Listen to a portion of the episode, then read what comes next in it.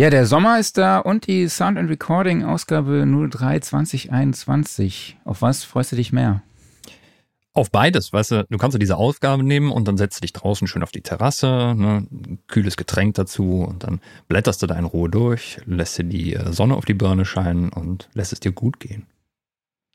Ich glaube, das ist auch die erste Ausgabe, wo wir beide ein T-Shirt tragen, ne? Ich glaube auch. Ja, aber das wurde jetzt auch sehr schnell warm diese Woche. Ne? Also vorher war immer so, oh, ich kann mich nicht entscheiden, möchte ich mal warm werden, möchte ich mal kalt sein, das Wetter. Es war sehr viel Grau, sehr viel Regen, aber jetzt ballert's dermaßen und äh, es wird auch hier oben gerade relativ warm im Studio dran. Und das Blöde ist, ich kann jetzt gerade den Ventilator nicht anmachen, weil das wäre nicht so cool fürs Mikro. Ja, mein Ventilator läuft, aber ich habe einen Expander drauf. Dann ja, man das nicht so. Das ist äh, der, der, der Apple-Ventilator, ne?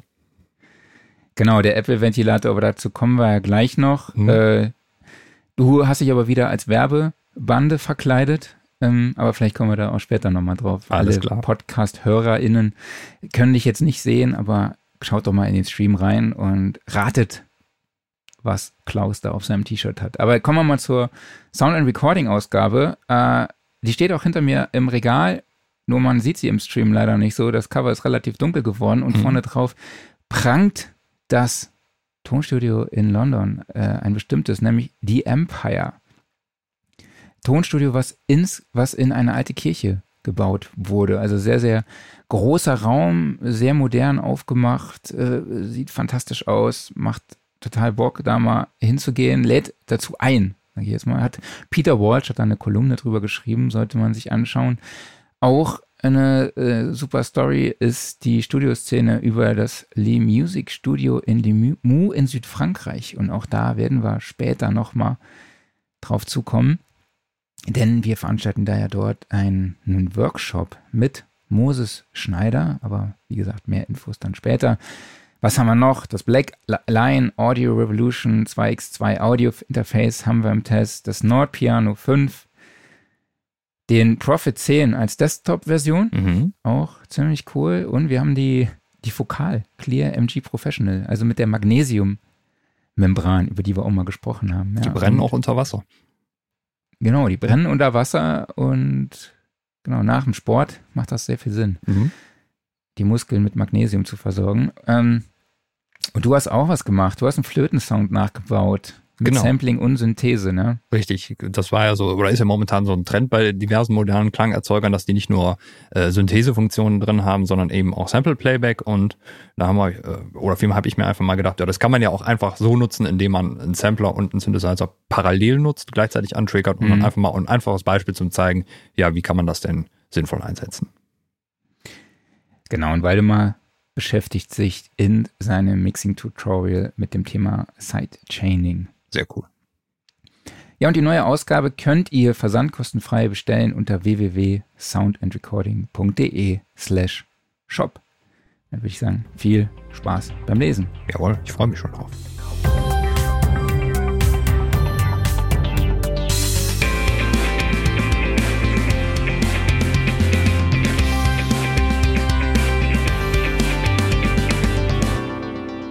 Sound and Recording Wochenrückblick Ausgabe 69, wenn mhm. ich mich jetzt nicht vertan habe. Richtig. Hallo an alle HörerInnen da draußen an euren digitalen Endgeräten. Schön, dass ihr wieder dabei seid und schön, Klaus, dass auch du heute Morgen ausnahmsweise am Freitag dabei, weißt, äh, dabei bist. Nicht wie gewohnt am Donnerstag, sondern wir haben gedacht, okay, Feiertag, machen wir mal Feiertag, aber nee, dafür lassen wir nee, es nee, nee, nicht. Nee, nee, nee, nee, nee. Ich habe hier gestern nee? schön brav gesessen und gearbeitet. Okay. Mhm. Ich habe Feiertag gemacht. Hast auch verdient. Ich hatte einen äh, Papa-Tochter-Tag. Sehr gut, sehr cool. genutzt. Ja, wir sind heute alleine. Mhm. Wir wollen heute über das Thema äh, Songwriting sprechen und darüber, wie man Musik produziert mit Akkordtools. Das heißt, theoretisch könnte jeder damit Musik machen und auch wirklich große Arrangements, ohne auch irgendwelche Notenkenntnis zu haben. Aber schieß mal los. Wie viel Musiktheorie muss man kennen? Oder was muss man wissen, wenn man ja. Musik macht mit solchen Tools? Ja, also wenn du die Tools benutzt, dann musst du wahrscheinlich schon ein bisschen Wissen haben. Ich dachte, die Frage kommt jetzt erstmal, wie viel äh, Musiktheorie muss man haben, um Musik zu machen? Wahrscheinlich keine. Ne? Also ich meine, das haben ja schon diverse große Künstler bewiesen, dass man das nicht unbedingt muss. Es hilft natürlich ungemein. Ähm, Ja, wie siehst du das denn überhaupt? Also muss man musikalisches Grundwissen haben oder, oder musiktheoretisches Grundwissen? Also ich werde mich heute outen als Notenlegastheniker mhm. und äh, ich bin auch kein Tastenvirtuose, um es mal so zu sagen. Mhm. Ja, also ich habe meine verschiedenen Workarounds, mit denen ich mich durchmogel. Entweder programmiere ich mir Akkorde, lege mir beispielsweise den Grundton hin, guck dann irgendwie äh, in Halbtonschritten, was dann dazu passt und nebenbei dann meistens halt noch die Oktave dazu und das war's. Mhm. Ja? Und ansonsten ist halt irgendwie alles mit äh, Zehnfinger-Suchsystem und halt super viel ausprobieren ne? mhm. ne? und halt auch auf Happy Accidents. Aber ich glaube, was man schon wissen sollte, wenn man mit einer Tastatur arbeitet, dass man weiß, wo die Grundtöne liegen. Mhm. Das ist schon relativ praktisch. Also ich zum Beispiel orientiere mich da immer an den zwei Tasten auf der Tastatur und ich weiß, dass links daneben halt das C sitzt oder äh, an den drei Tasten, mhm. die, wo die drei schwarzen Tasten sind, weiß ich, dass daneben links daneben das F liegt. Richtig. Also und dann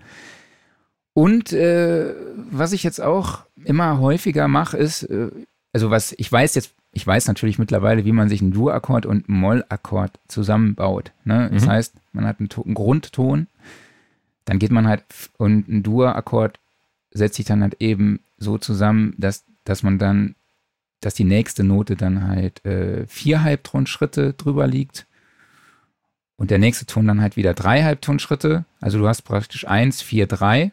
Mhm. Und beim Dur-Akkord, äh, Moll-Akkord hast du halt eins, drei, vier. Korrekt. Ja, also, mhm. und das ist, also ich glaube, ich glaube, das, das sind die einzigen Sachen, die ich weiß, so im Prinzip. Man kann es jetzt noch schön ausdrücken, indem man sagt, einfach beim Dur und beim Mollakkord, da wechselt dann zwischen der großen Terz und der kleinen Terz in der Mitte. Genau. Aber nee, im Prinzip Wenn man Musiktheorie richtig. kann, genau, wenn man mit Musiktheorie äh, sich auseinandersetzt, dann kriegt man das schon hin. Aber ich muss auch wirklich sagen, ich bin halt kein Mathematiker. Ne? Mir fällt nee. das total, sowas total schwer. Mhm. Also es ist halt, wenn man sich da intensiv miteinander setzt, dann wird man das wahrscheinlich verstehen. Aber natürlich weiß ich auch auf der Gitarre, wo, welchen Ton ich gerade greife oder spiele. Ja, aber ich kenne zum Beispiel auch die ganzen Skalen nicht auswendig. Ne? Also ich kann dir jetzt nicht unbedingt sagen, äh, welche Töne in der Skala, ich weiß nicht, E, Moll sind oder sowas. Mhm. Ne? Das kann ich dir jetzt nicht unbedingt aus dem Kopf raus sagen. Das muss ich erstmal probieren und testen. Aber meistens lese ich es halt nach. Ich habe auch wirklich hier so auf meinem Desktop äh, einen Ordner, wo ich so Screenshots habe von, oder da gibt es The Ripped Cream, heißt das irgendwie, Ripped Cream Audio mhm. oder so, hau ich euch auch nochmal die Show Notes.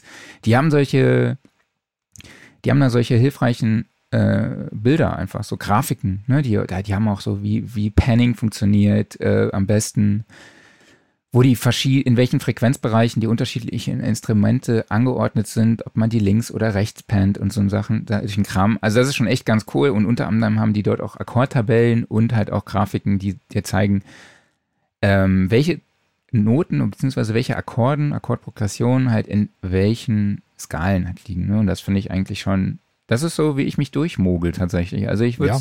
Ich weiß auch gar nicht, so ob ich das heutzutage noch als Mogeln bezeichnen würde, weil das ist ja nicht schlimm sowas. Also es kommt ja immer darauf an, wie und wann musst du das einsetzen. Also wenn du das immer sehr schnell abrufen musst, okay, dann solltest du es können, ne? weil dann kommt es eben auf Sekunden an. Also wenn beispielsweise der Kunde neben dir sitzt und du musst noch spontan improvisieren oder du musst auf der Bühne improvisieren, ne? dann solltest du das irgendwie einigermaßen drauf haben. Aber wenn du bei dir im stillen Kämmerlein sitzt und einen Song schreibst, dann ist doch egal, ob du dafür jetzt eine Minute brauchst, wenn du mal kurz nachschlägst oder irgendein Hilfsmittel benutzt. Hauptsache, es macht genau. Spaß und du kommst weiter. Das ist das Wichtigste. Ne? Und äh, ich hätte mir damals im Musikunterricht ähm, gewünscht, eigentlich mehr darüber zu lernen, aber ich glaube, da war ich zu jung, um überhaupt zu verstehen, dass es das A gibt und B nachzufragen. Also das war dann irgendwie so Klavierunterricht mit sechs Jahren. Ähm, ja, da hätte das gut hingepasst vielleicht, also vielleicht noch nicht mit sechs Jahren, aber so, so dass man mal so ein bisschen Ansätze hat. Ja, und deshalb habe ich später passenderweise beim Schlagzeugunterricht dann so ein bisschen gelernt, aber ja, auch wieder viel vergessen und deshalb, ich, ich habe mir mal hier diese formschönen Bücher gekauft, die halte ich hier einfach mal in die Kamera rein. Und für die, die es nicht sehen, das ist einmal äh, die Popformeln von Volkmar Kramertz und die neue Harmonielehre von Frank Hauenschild. Ich habe sie beide noch nicht durchgearbeitet. Ich wollte das immer mal machen, einfach weil ich das Thema halt wirklich geil finde. Aber ähm, nee, so viel anderes auf dem Zettel gehabt. Und ja, es wird ja auch immer alles bequemer durch die ganzen Hilfsmittel, die man so hat.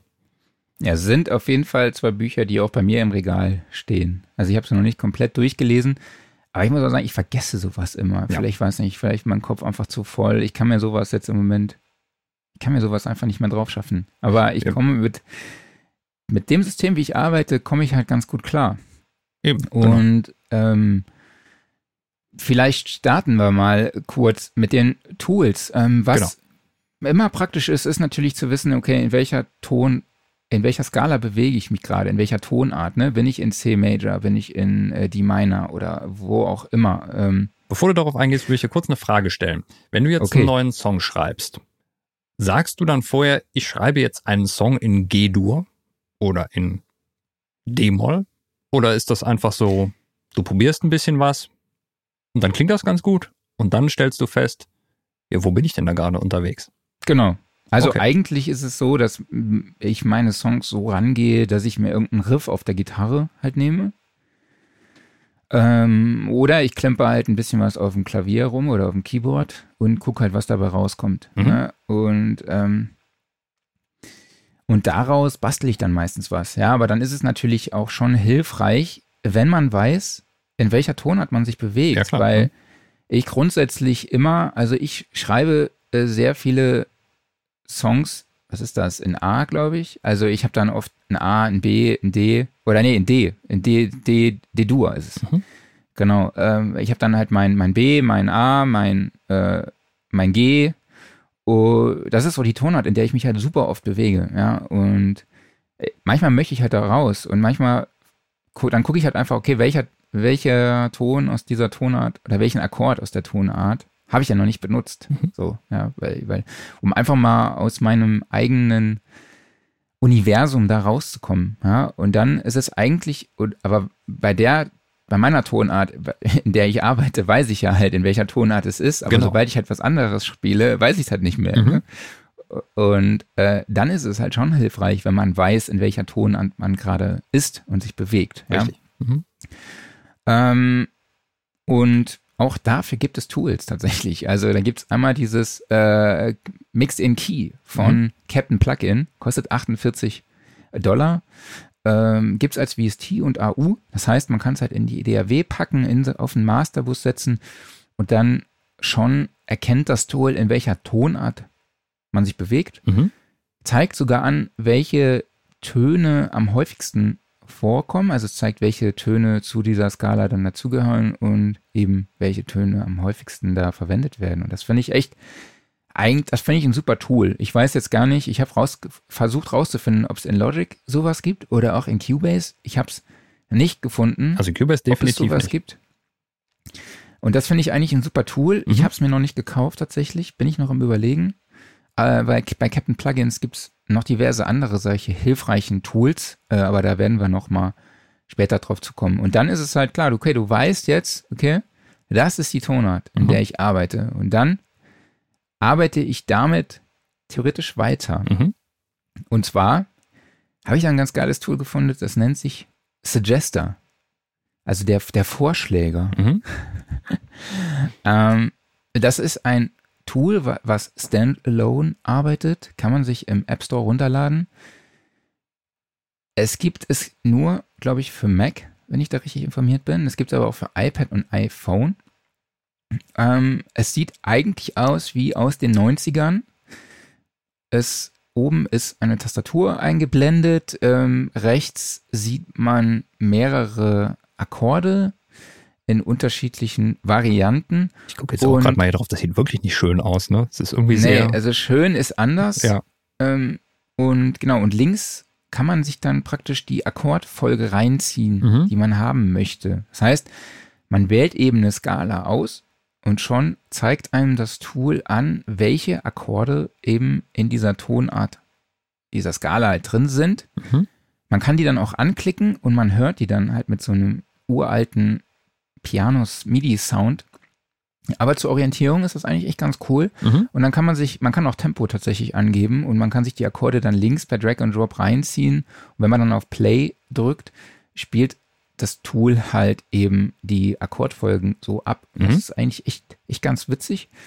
Und man kann dann aber nicht nur Akkorde aus der Tonart selber raussuchen, sondern man kann sich dann natürlich auch an Akkorden aus anderen Skalen bedienen. Also die kann man dann praktisch importieren, wenn man mal einen Tonartwechsel drin haben will oder mal ausprobieren will, okay, wie, wie, wie funktioniert denn der Tonartwechsel? Ne? Es gibt auch die ganzen Akkorde mit unterschiedlichen Endungen. Also auch, äh, ich kenne mich da wirklich überhaupt gar nicht aus, deshalb, ich, wir haben mal vor dem Vorfeld gesprochen, so mit diesem ganz DSO 7 oder 9 oder was weiß ich. Ich habe davon wirklich absolut überhaupt keine Ahnung. Das ist bei mir wirklich Trial and Error. Wir hätten wirklich noch so Disclaimer davor packen sollen. Ne? Also das äh, gewisse Sachen, genau, die wir so sagen, sollten vielleicht mit etwas mit Vorsicht genossen werden.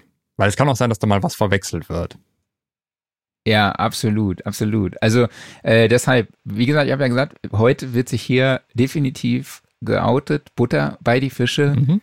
Ähm, genau, das ist halt einfach so, wie ich dann arbeite. Und das Coole ist halt, ich kann dann via Drag and Drop aus diesem Suggester einfach meine, diese MIDI-Akkorde in Logic reinziehen, in mein Softwareinstrument. Und das finde ich halt echt, echt super cool, ne? Äh, dass man dann, dann kann ich mir da halt einfach mal kurz mein Arrangement für Pads oder sonst irgendwas, für irgendwelche Flächen, Streicher oder halt auch für ein Klavier eben reinziehen. Ne? Mhm. Äh, klar, das ist jetzt noch nicht im Rhythmus oder so, das ist einfach nur der Grundton, aber dann gehe ich halt einfach hin und schnibbel, ne? wenn ich halt irgendwie Achtel will oder Viertel, keine Ahnung, dann gehe ich halt hin und schneide mir die eben in MIDI, so wie ich die haben möchte. Mhm. Das finde ich echt, finde ich echt ganz cool. Ähm, und genau, also ich meine, der Suggester hat mich damals 27,99 gekostet. Mhm. Aber irgendwie aktuell finde ich keinen Preis im App Store. Also es kann sein, dass er mittlerweile umsonst ist. Dann kann, glaube ich, jeder mal eben sich gönnen, ne? Genau. Also ich finde das halt einfach wirklich ein cooles Tool, wie eben schon gesagt. Man klickt halt auf die Skala, in der man sich bewegt. Äh, die Akkorde werden einem angezeigt und ich habe halt immer meine, ich habe schon meine gewisse Akkordprogression, also mhm. meine Akkordfolge möchte die dann halt auch mal verlassen und dann gucke ich halt einfach, okay, welche Akkorde sind denn noch in dieser Skala und dann versuche ich die halt einzubinden. Ne? Dann kann ich das mit Track and Drop einfach hin und her schieben in meinem MIDI-Arrangement und das finde ich echt schon, schon sehr, sehr, sehr, sehr cool. Ja. Ähm, bevor du jetzt weitermachst mit wahrscheinlich dem nächsten Plugin, mal kurz eine Zwischenfrage. Ähm, du hast ja jetzt schon zwei externe Tools vorgestellt. Warum externe Tools. Also als du irgendwann auf die Idee gekommen bist, okay, ich brauche irgendwelche Hilfsmittel für die Komposition, hast du da nicht zuerst mal in deiner DAW geguckt, ob da irgendwas enthalten ist, oder hast du direkt einfach gesucht, so Hilfsmittel, ah, hier Tools, Plugins, sonst was, gib mir. Genau. Also, okay. was ich immer häufiger mache, ist, wenn irgendjemand in irgendeinem Videotutorial ein teures Plugin vorführt, bin ich immer gewollt, in den Shop zu gehen und mir dieses ultra teure Plugin zu kaufen. Aber ja, Gas, nur, nur halt dann diesmal in der, in der Software-Variante, nicht in der Hardware-Variante. Genau, und mittlerweile ähm, google ich dann doch mal, okay, welche Funktionen habe ich in Logic oder mhm. mit den äh, Plugins, die ich halt habe. Also zum Beispiel Little Alter Boy, mhm. äh, der kann ja auch die Formanten ändern ne, und alles Mögliche. Und der klingt halt einfach super geil. Ähm, wenn du da zwei, zwei runtergehst oder zwei hoch, dann klingst ja. du entweder männlich männlich oder weiblich her. Und das ist halt einfach super cool. Ja, also Aber der ist auch gerade im von, Angebot. Von Soundtoys, ne? Von Soundtoys, mhm. genau. Das ist ein super geiles Tool. Gibt es auch gerade voll die heißen Angebote. Deshalb bin ich da sehr, sehr angefixt gerade. Äh, aber ich glaube, alle, wir wollen jetzt hier nicht so übermäßig Werbung machen, aber ich denke, alle, die jetzt auf Facebook und Instagram unterwegs sind, ihr seht die Werbung. Sie ist sehr präsent im Moment, zumindest bei mir. Äh, und ja, aber, aber dann habe ich einfach mal gegoogelt, okay, welche Funktionen habe ich denn in Logic? Und dann gibt es halt auch dieses äh, Vocal Shift, Vocal Transformer mhm. ist das Ding in Logic. Und der kann das Gleiche. Ne? Also der macht genau dasselbe. Und dann nutze ich jetzt halt den, statt mir da jetzt ein neues Plugin zu kaufen. Aber um nochmal auf den, deine Frage zurückzukommen, das habe ich damals nicht gemacht. Mhm. Und ich habe halt einfach direkt mal geguckt, okay, welche Tools gibt es denn so auf dem Markt? Mittlerweile weiß ich, okay, es gibt in Logic auch den einen oder anderen Trick, aber auf den wir ja dann noch später noch zu sprechen kommen. Mhm. Genau. Ähm, genau, was ich auch noch ganz cool gefunden habe, ist äh, der Wie oft hast du eigentlich heute schon cool gesagt? Ich weiß nicht, ich bin da total in dem Thema. Du bist enthusiastisch gerade, man merkt dir das an, ne? Übrigens, ja, äh, vielleicht muss ich. Kleiner Tipp noch von Andreas Schröder, du siehst keinen Preis, weil du es schon gekauft hast. Ja, das dachte ich mir. Danke, Andreas, den Hinweis. Äh, ich habe dann aber versucht, auch auf der Website was rauszufinden, aber ich habe es tatsächlich nirgends gefunden. Ähm, was ich halt auch ganz cool finde, Cool. ich habe es nochmal gesagt, ja, ist auf www.o und dann limo.de äh, Gitarrenakkorde ist, ist ein Übersetzer von Gitarrenakkorden in Pianos. Finde ich ganz cool. Also, Das ist wohl wirklich cool. Ich sag's auch mal. ja. Aber dazu kommen wir auch gleich nochmal. In Mhm. Logic gibt's da auch ein ganz cooles Feature. Nochmal cool. Ein ganz nices Feature. Nices hasse Feature, okay. Nice. Okay, ähm, jetzt haben wir heute auch schon über Captain Chords gesprochen. Das Tool Mixed in Key ist auch von Captain Chords, aber die haben hier auch noch, äh, wie heißt, ah ne, das Teil heißt Captain Chords Mhm. Das ist ein Bundle, ne? und wie heißt, ja, und wie heißt jetzt nochmal? Captain Plugin heißt das, glaube ich, ne? Oder wie heißt die Brand nochmal? Was habe ich jetzt? Captain Plugins. Captain oder? Plugin heißt das, genau. Das eine Tool, was Mixed in Key, was herausfindet, in welcher Tonart ihr unterwegs seid. Das andere Tool ist Captain Chords 2.0. Bist du eigentlich bei, bei YouTube auch mal eine Zeit lang mit Captain-Werbung zugeschmissen worden? Also immer Werbung für. Captain-Plugins? Ja, dass die sind halt im DJ-Markt auch ziemlich krass unterwegs. Also ich finde die Tools auch sehr innovativ. Ah, Ich hab, stand auch, ich war schon kurz davor, auch hier auf Buy zu klicken, Mhm. aber ja. Ja, bei mir sind die, die Captain-Plugins in Sachen Werbung mittlerweile abgelöst worden von Unison Core Pack, Unison Core Pack, Unison MIDI Core Pack. Kennst du diese Werbung?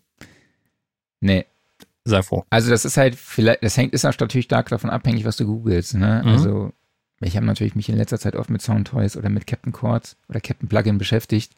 Und genau.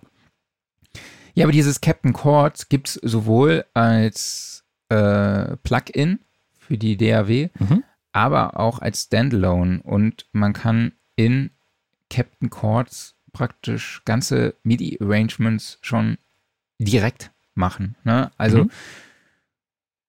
du drückst auf eine Taste, es spielt dir den kompletten Akkord. Du kannst unterschiedliche Sounds reinladen, die auch schon dabei sind. Äh, du sitzt halt am MIDI-Controller oder halt an, auch an der Computertastatur und Töne werden auch automatisch korrigiert. Das kennen wir von anderen Tools auch. Mhm. Ähm, es können verschiedene Rhythmiken ausprobiert werden. Es liefert halt auch durch so einen, äh, wie sagt man, durch so einen Zufallsgenerator dann halt auch unterschiedliche Akkordprogressionen. Und das ist schon echt, ist auch schon echt ganz cool. Also es ist praktisch Suggester 10.0 so ungefähr. Mhm. Ja, und man zieht das da dann halt einfach auch einfach in seine DAW auf das Softwareinstrument oder man kann es ja eigentlich auch schon in der DAW mit seinem Softwareinstrument ausprobieren. Was Das wahrscheinlich die deutlich bequemere Lösung ist, ne? aber ja, das Problem ist vielleicht dann die Performance, ne? Meinst du, dass es so schlimm ist? Ist da eigentlich nur ein MIDI-Transformer, oder? Also ich habe gerade äh, Performance-Probleme. Ja gut, dein Mac hat noch ganz 24 andere Core- Probleme. Mein Mac hat ganz andere Probleme, ja, aber da kommen wir später nochmal dazu. Genau, und Captain Plugin gibt es, äh, Captain Chords gibt es in, in einem Bundle. Da ist Captain Chords dabei, dann Captain Deep und Captain Play. Ich habe Mhm. keine Ahnung, was das andere ist, äh, aber das ist für Windows. Und bei Mac ist Captain Chords, Captain Melody, Captain Deep und Captain Play dabei. Das sind auch unterschiedliche To- Tools, die für DJs relevant sind. Also du kannst dann auch praktisch in einer, äh, in einer Stand, in einem Standalone Plugin einfach irgendwelche Songs raus reinladen und dann erkennt der äh, automatisch auch den Key, also die Tonhaut, das Tempo, was halt eben für äh, DJs sehr relevant ist. Ja. Und kostet 99 Dollar. Mhm. Genau. Ja, ist ein Preis, da müsste ich, glaube ich, drüber nachdenken, aber ja, da kommt es dann auch wieder auf den Use Case an. Ja, also wenn jetzt Mixed in Key auch noch dabei wäre, fände ich es echt ganz cool. Ja, das stimmt. Kostet Mhm. halt nochmal 58 Dollar mehr. Wenn es dann, ich finde, es würde Sinn machen, wenn das auch noch im Bundle wäre. Mhm. Aber ist jetzt halt erstmal nicht. Aber es ist auf jeden Fall ein, äh, ein sehr, sehr cooles Tool, um cool nochmal zu erwähnen. Ein ähnlich aufgebautes Tool ist äh, Audio Modern, Chord Jam. Hast, hast du dir das angeguckt? Das scheint mir Mac-only zu sein, oder? Also ich habe es mir nicht angeguckt. Ja, gibt's auch. Ah, doch, ähm, gibt's auch für Windows. I- Mhm. Genau, gibt es auch als iOS-Version Mhm. und als AU, AX, VST, VST3 und ist im Prinzip ja ähnlich wie Captain Chords. Ja? Also du kannst dich auch, es äh, erstellt dir auch Akkorde anhand einer Taste. Es hat Arpeggiator, es hat einen Sequencer drin. Ja, und natürlich Delay. Velocity kann man hier auch schon anpassen, geht in Captain Chords auch. Du hast Ah, gerade ja, ein, ein es gutes Stichwort genannt, um kurz reingrätschen, nämlich ein Arpeggiator.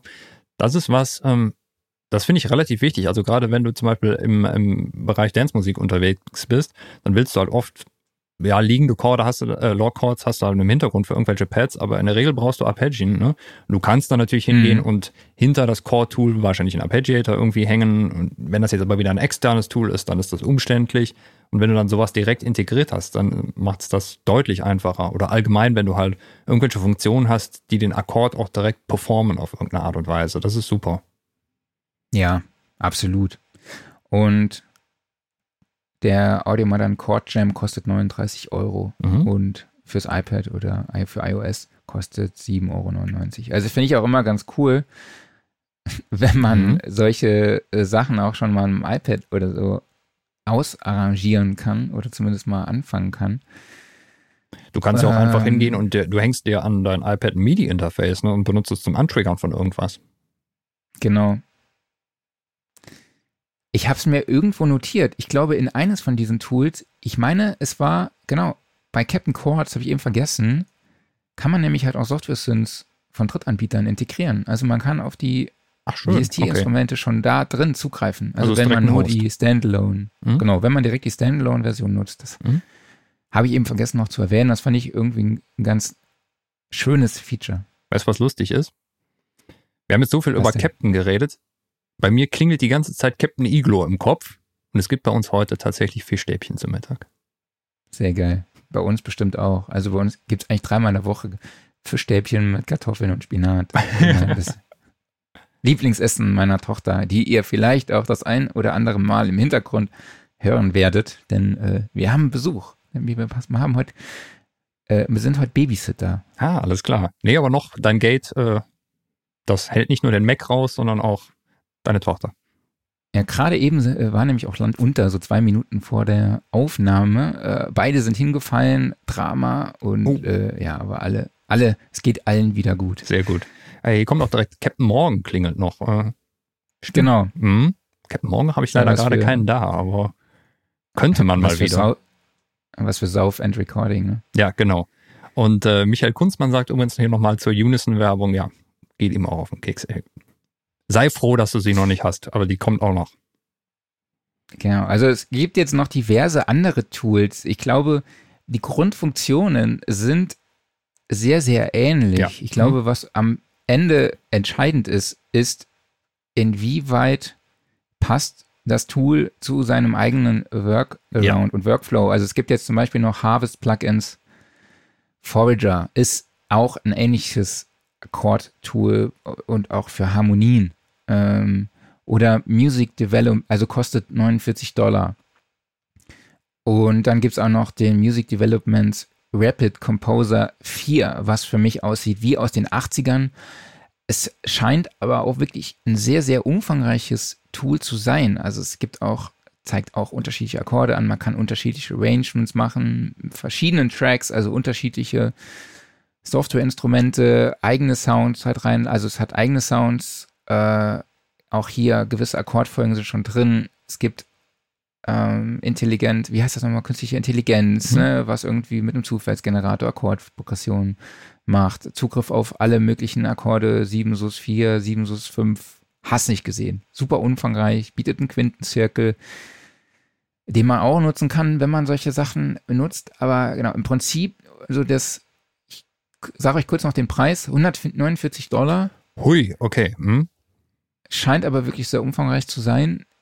Ähm, aber im Prinzip, ich glaube, es macht jetzt keinen Sinn, auf alle einzeln einzugehen. Ich hau euch die Links zu den ganzen Tools auf jeden Fall in die Show Notes.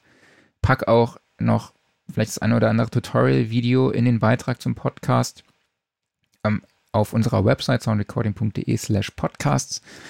Da könnt ihr euch die ganzen Tools auch nochmal anschauen. Mhm. Äh, oder Klaus, sind dir irgendwelche besonderen Features in den Tools aufgefallen, die wir nochmal hier erörtern müssten? Also ich kann mir vorstellen, dass es wahrscheinlich irgendwo versteckte Funktionen gibt. Also gerade wahrscheinlich sowas wie, ähm, dass aus den Chords vielleicht auch eine Art, ähm, also wie ich das gerade eben mit dem Arpeggiator schon meinte, irgendeine Art von ähm, Melodie tatsächlich entsteht. Ne? Durch, dass du vielleicht einen Style auswählen kannst und dann wird mhm. daraus tatsächlich performt. Also das ist ja beispielsweise eine Funktion, die in den Toontrack-Sachen dran ist, also bei Easy Keys zum Beispiel. Mhm. Da kannst du dann ja auch wirklich sagen, okay, ich möchte halt die und die Akkordfolge haben und ich bewege mich bei meinem Song gerade im, keine Ahnung, im Jazz und dann mhm. werden entsprechende ähm, vorgefertigte Melodien damit integriert, also sind auch einfach MIDI-Loops, aber sie werden dann halt direkt angepasst an das. Und ich kann mir vorstellen, dass die teureren Tools wahrscheinlich dann da auch irgendwie eine Art Library integriert haben, dass also die Dinger dann auch direkt für dich performen und Melodievorschläge geben. Mhm. Aber es ist jetzt nur geraten. Ansonsten ist es halt alles ja, immer, es basiert ja auf den gleichen Gesetzen, ne? die, die werden ja nicht neu erfunden. Ja. Also der Rapid Composer 4, der kann das zum Beispiel, dass er gewisse Motive einfach schon erzeugt. Also mhm. Tonfolgen, Melodien, ja. nennen wir es so. Ähm, genau. Jo, das war das. Gibt es für Windows und für Mac, haben wir schon gesagt, glaube mhm. ich. Das um, Interface ist echt alt. Und das ist Version 4. Oldschool. Bin gespannt, wie Version 3 aussah. Kann natürlich sein, dass es da wieder ein Update gerade gibt. Möglich, äh, ja. Ich glaube, dass der letzte, obwohl ist November 2020 okay. das mhm. Update. Mhm. Das heißt, also ist noch nicht so uralt. Mhm. Ja, ähm, du hast ja eben mich schon gefragt, warum ich denn nicht auf die Tools von Logic zugreife. Genau. Ähm, deshalb habe ich gedacht, okay, äh, ich gucke mir mal an, was gibt's denn in Logic? Ja. Sehr gute Entscheidung. Was gibt's denn in Logic? Also, was mir tatsächlich hilft, ist, ich drücke mehrere Tasten auf der Tastatur und Logic zeigt mir an, welche Note ich gerade spiele. Das ist schon mal sehr hilfreich, finde ich, ja. Ja. Äh, und so kann man sich natürlich dann noch mit zwölf, äh, mit, genau, mit zwölf, weil ich zwölf Finger habe, zwölf Finger Suchsystem, kann man sich auch seine Akkorde dann halt basteln, ne? Aber über zwölf ja, äh, Akkorde mit zwölf Fingern haben wir ja letzte Woche mit Henning schon gesprochen, mhm. Dass man sich unbedingt, bevor man MIDI-Instrumente äh, spielt oder beziehungsweise auch bearbeitet und menschlich klingen lassen will, sich damit beschäftigt, wie die gespielt werden.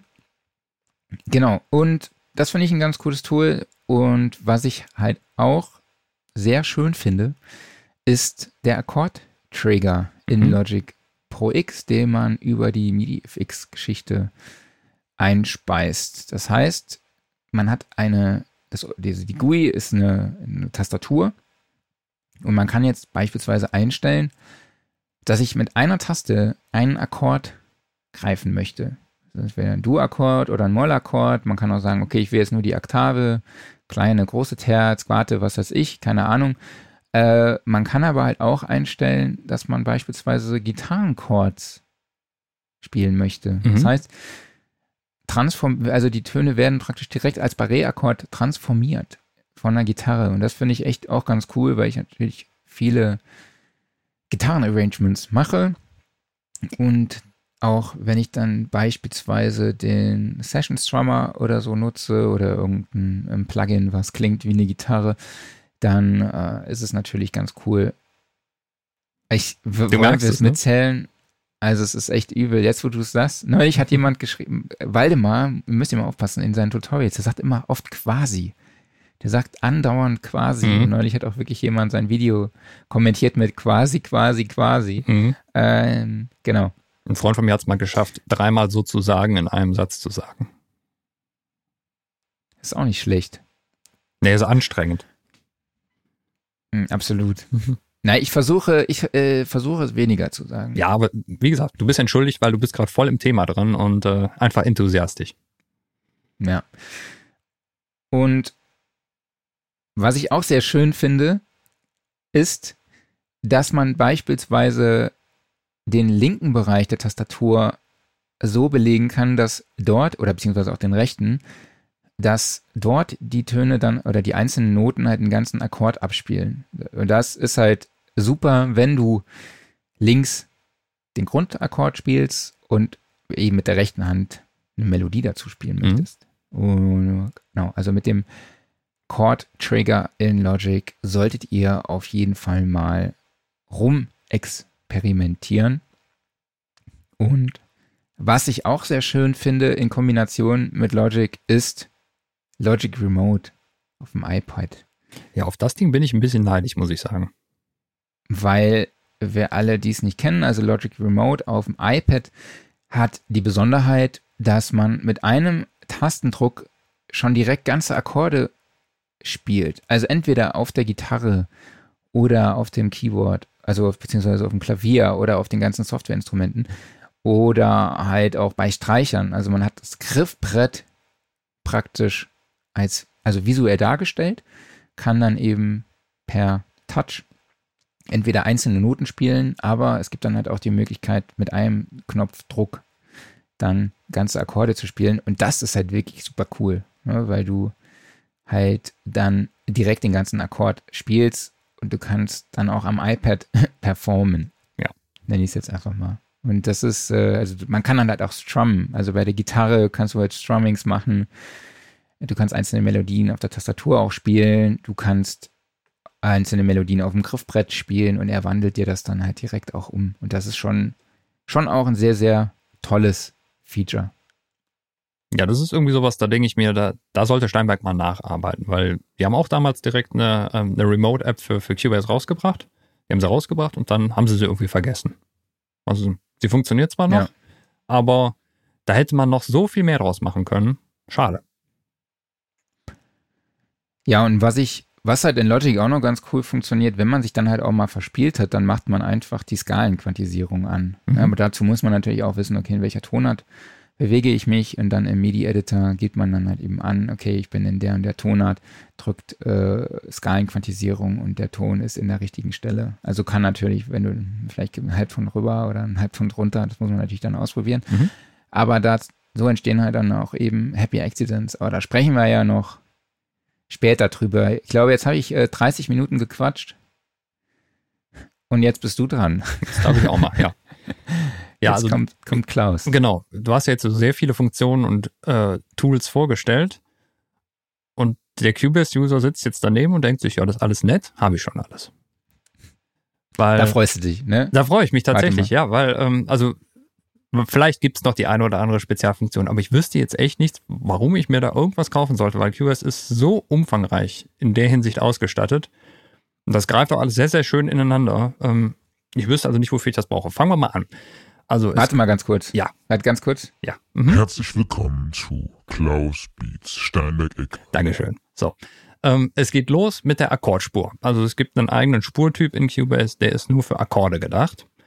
Und ähm, da gehst du eigentlich so vor, du kannst dir da einfach Platzhalter reinmalen und dann kannst du diese Platzhalter doppelt anklicken und in einem Editor kannst du dann sagen, okay, du bist jetzt der und der Akkord oder alternativ greifst du auf deinem auf deiner Tastatur einfach äh, paar Noten und dann erkennt er den Akkord und sagt dann, okay, gut, an dieser Stelle ist jetzt von mir aus ja C-Dur Dreiklang. Okay. So. Ähm, dann kannst du da auf den Next-Button drücken und er schlägt dir automatisch den nächsten passenden Akkord dazu vor.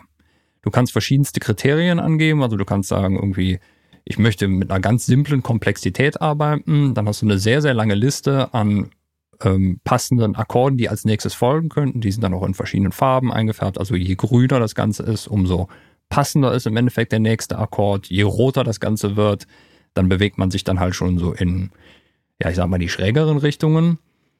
Und äh, je nachdem, was du halt auch noch für zusätzliche Komplexitätseinstellungen hast, wird diese Liste immer weiter ge äh, gefiltert. Dann suchst du dir halt deinen Akkord aus. Der wird natürlich dann auch testweise direkt von einem beliebigen Klangerzeuger angetriggert.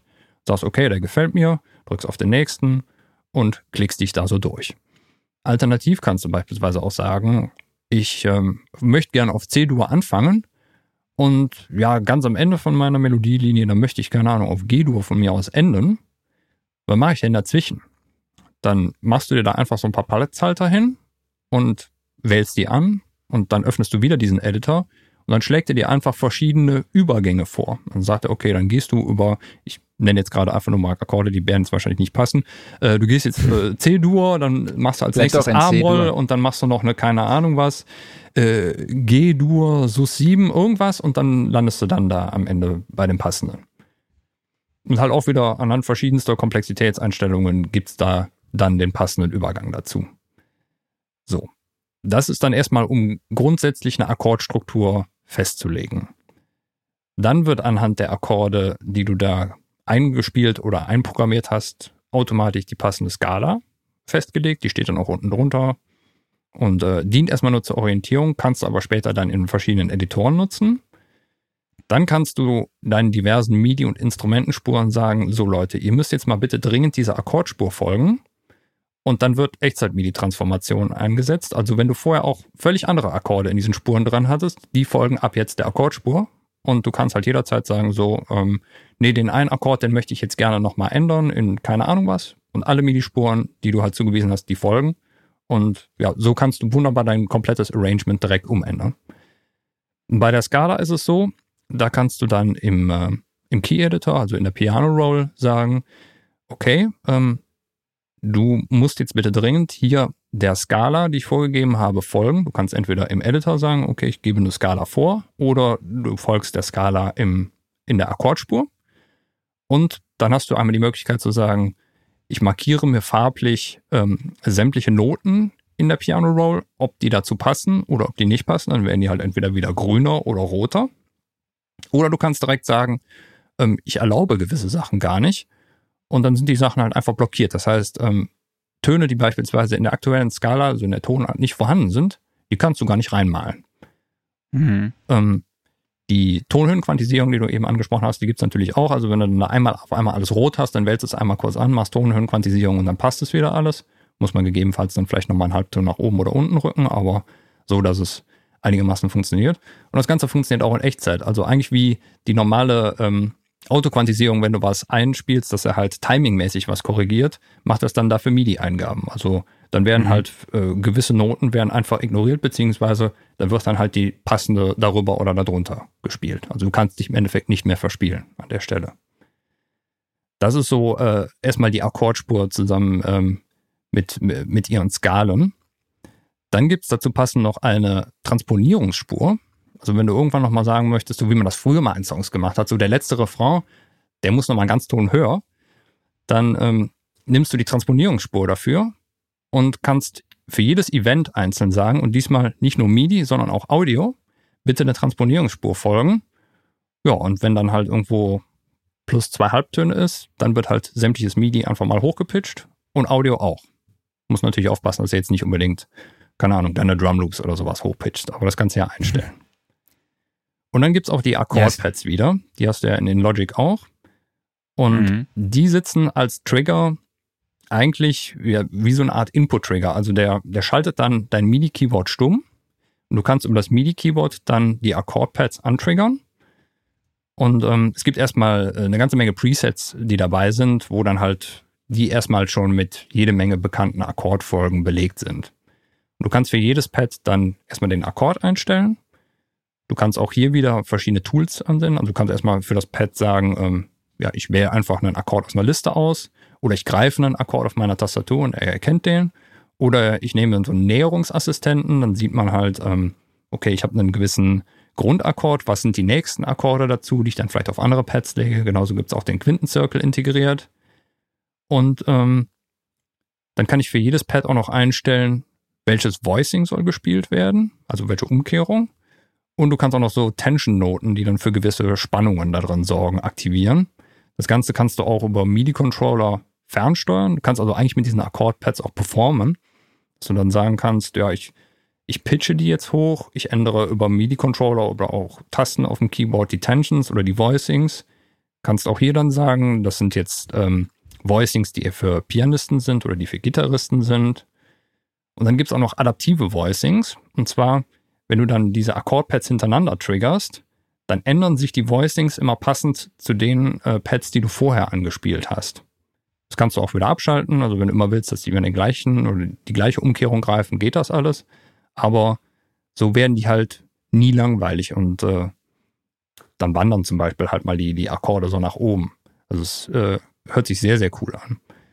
Ähm, dann gibt es die Möglichkeit, auch hier zu sagen, ähm, ich möchte nicht einfach nur, dass ein Akkord wiedergegeben wird, sondern ähm, du kannst auch eine MIDI-Loop reinladen. Also MIDI-Loop ist ähm, der Begriff in Cubase für im Endeffekt, du hast ein MIDI-File, wo halt eine Melodie zum Beispiel drin ist.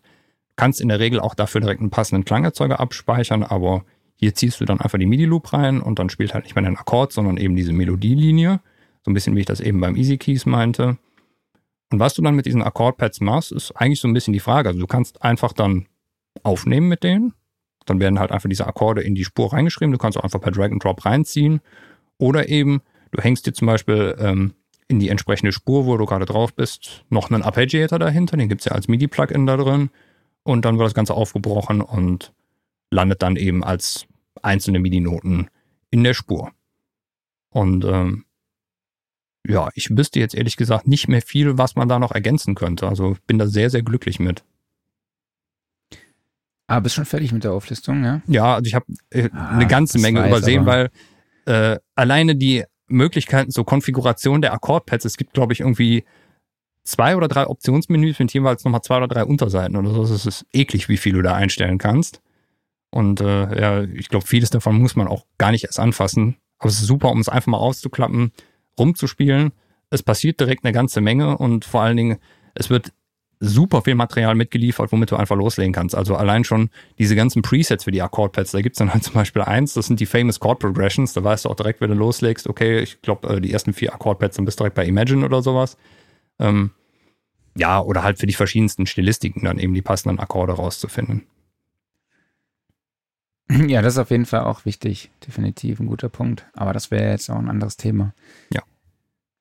Ja, da hätte ich mir ein bisschen mehr gewünscht, muss ich sagen. Okay, Das fand ja, dann, dann so ist ja gut. Ja, ich umfangreich, ich ne? äh, werde mal bei Steinberg nachfragen, dann sage ich ja hier, wir brauchen noch die speziellen Ja. Bodenfunktionen. Und äh, Aber vieles, was du tatsächlich angesprochen hast, gibt es auch in den MIDI, äh, in den MIDI-Tools bei, bei Logic, ne? Ja. Die habe ich jetzt gar Hm. nicht. Ich glaube, wenn man da nicht mal tief einsteigt ne, und einfach mal äh, wühlt, was gibt's denn überhaupt äh, an Funktionen in den Hosts drin, dann werden viele von diesen Plugins auch teilweise obsolet. Ja, total. Also auch Arpeggi Arpeggiator oder sowas. Den gibt es auch in den MIDI-Tools und den ganzen Kram. Äh, ich bin ja froh, dass es nicht mehr dieses MIDI-Environment gibt, wo man sich alles patchen muss. Mhm. Wo das war ja ganz cool manchmal, aber bin ich jetzt eigentlich ganz froh. Man muss natürlich sagen, also äh, ich finde es eigentlich am besten, wenn diese Tools direkt wirklich auf DAW-Ebene integriert sind, weil du hast natürlich den Vorteil, alles, was danach kommt, ist im Endeffekt frei rootbar. Das heißt also, du äh, kannst dahinter hängen, was du möchtest. Du kannst mit dem MIDI-Material machen, was du möchtest. Wenn es jetzt ein externes Programm ist, dann ist immer wieder die Überlegung, okay, wie kriege ich mein MIDI jetzt in den Host rein? Oder halt ein Plugin. Wie kann ich es dann noch richtig routen? Manche Hosts erlauben ja jetzt nicht unbedingt das allerfreieste MIDI-Routing. Wenn das halt natürlich direkt auf der untersten Ebene in einem Host ist, dann ist es eigentlich noch so am sichersten und am flexibelsten. Es kann natürlich auch sein, dass es dann vielleicht, wenn du das alles in einem speziellen Plugin wiederum hast, dann ist es vielleicht mit einem etwas, ich sag mal, musikalischeren oder schöneren Ansatz. Während wenn es im, im Host drin ist, dann ist es halt zum Beispiel UI-mäßig natürlich an den Host angepasst, relativ nüchtern alles. Ne? Und wenn du es so als Plugin hast, dann kannst du es irgendwie mehr, ja, vielleicht ein bisschen mehr spielerisch rüberbringen. Mhm.